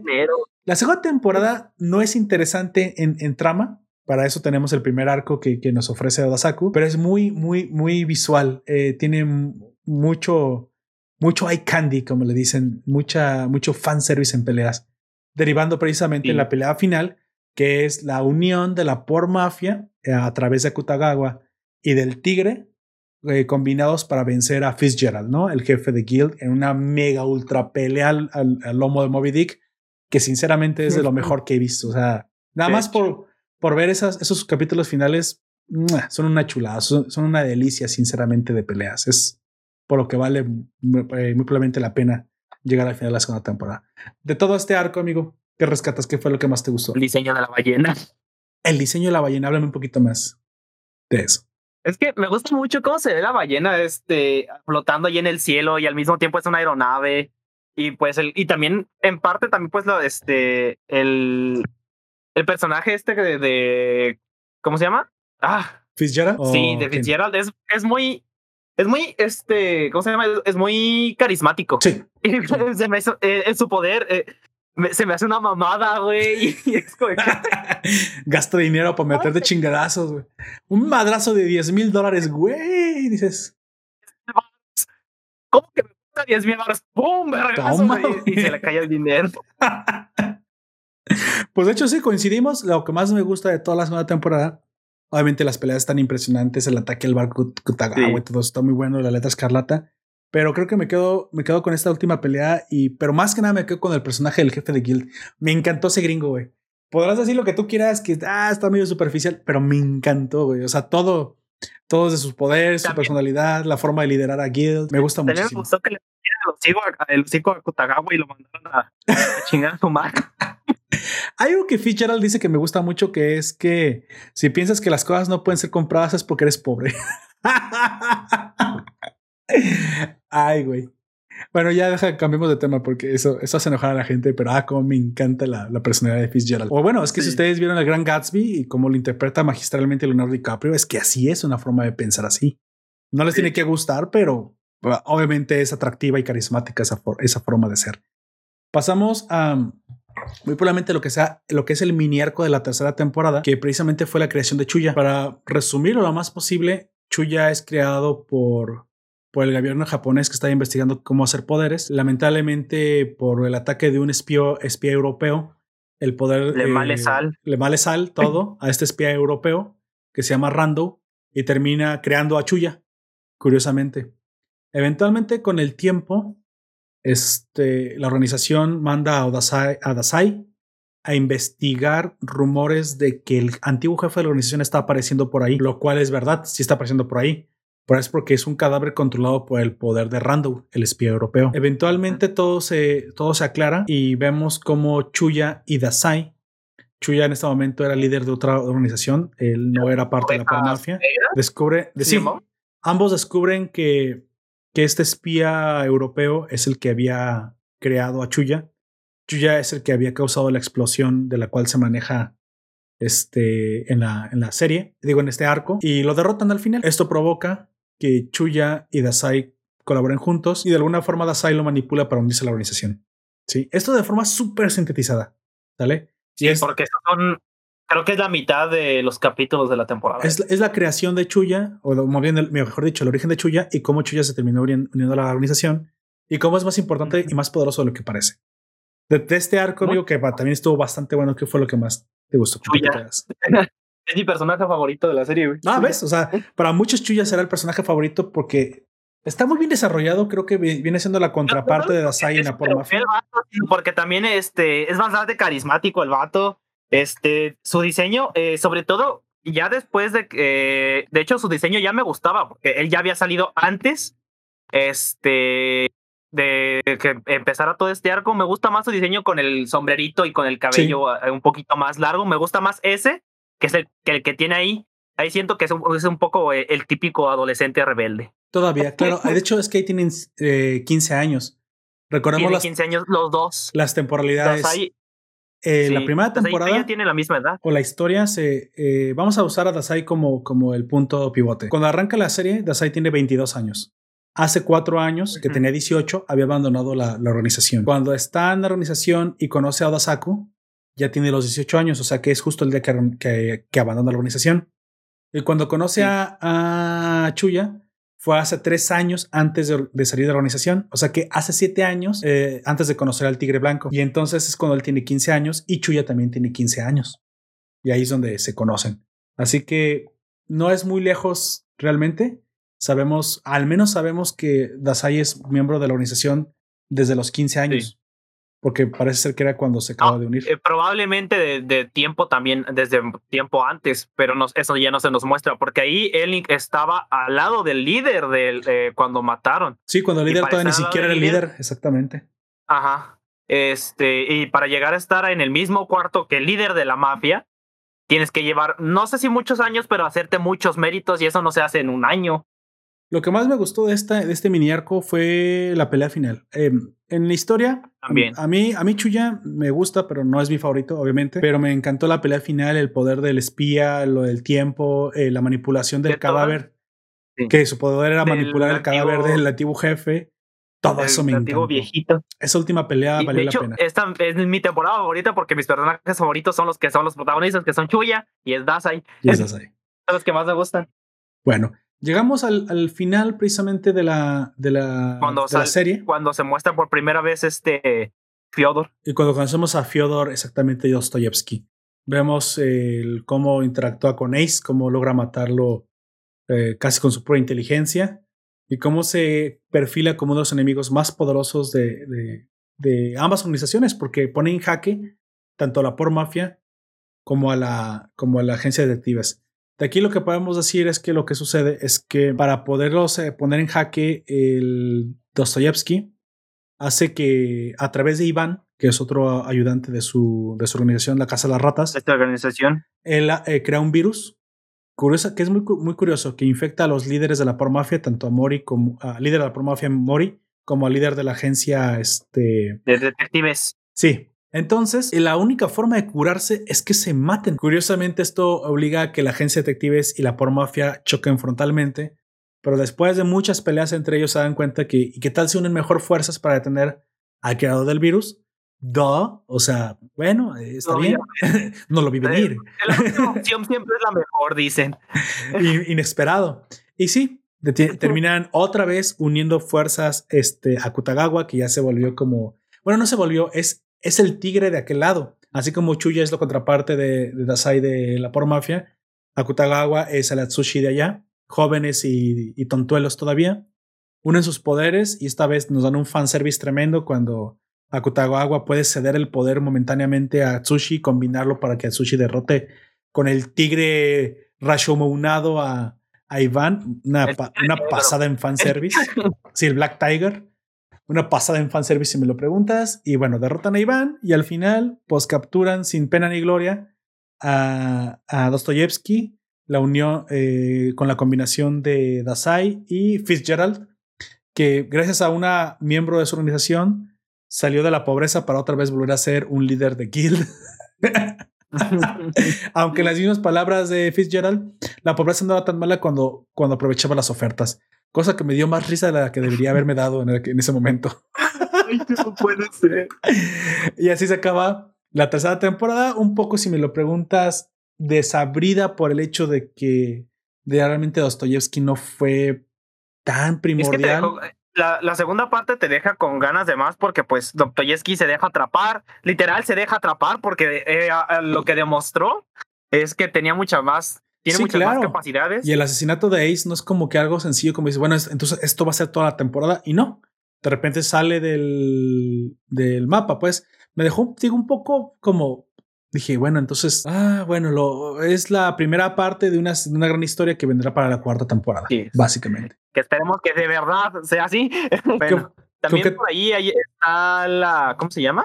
La película que... Y el spin-off que está ahorita en emisión, pero pues de eso no vamos a hablar. No, el spin-off cuando se termine la tratamos como una, como una historia aparte. De aquí de la, de la película solamente puedo mencionar que hablan... Es que está, está muy densa la película en detalles por hablar básicamente de un enemigo que, del cual fueron, eh, que fueron enemigos Chuya y Dasai en el pasado. Muy interesante, se llama Apple, The Apple, la película. Y pueden no verla y no pasa nada con la historia, no les va a, dar más contenido extra por si se quedaron con ganas de ver más de la serie. exactamente. ¿Con qué te quedas de la tercera temporada, amigo? Y o la película si quieres también. No, no sé.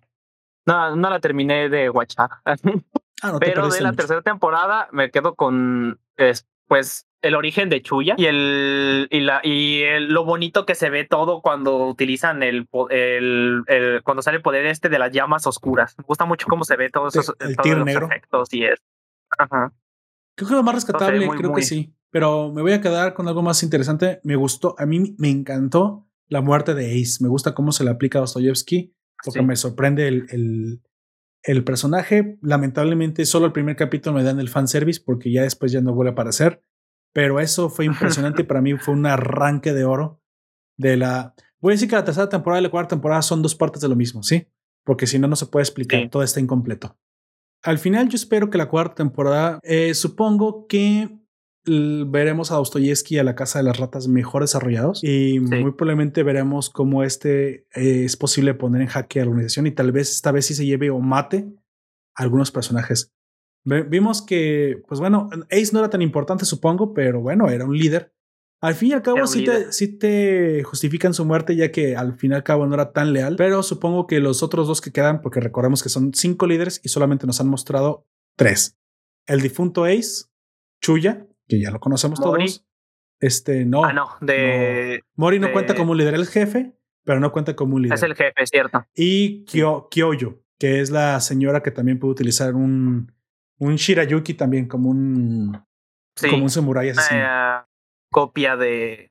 Así que supongo que los otros dos aparecerán en la siguiente temporada cuando se desarrolle un poquito más el, el, arco contra, ahora sí, la guerra frontal contra Dostoyevsky, que es obvio que se va a escapar de la cárcel. Obvio.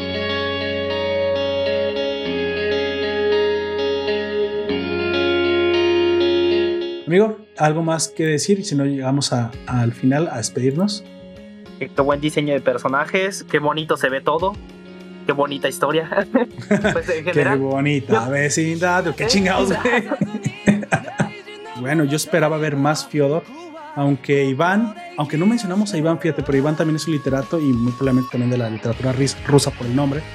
Era bastante interesante, pero creo que como dije, eh, tal vez por la estructura de la, del arco o la estructura de los 12 capítulos de la serie, esto no les alcanzó. no les alcanzó para hacer los, los 24. Yo creo que la cuarta temporada terminará en la historia.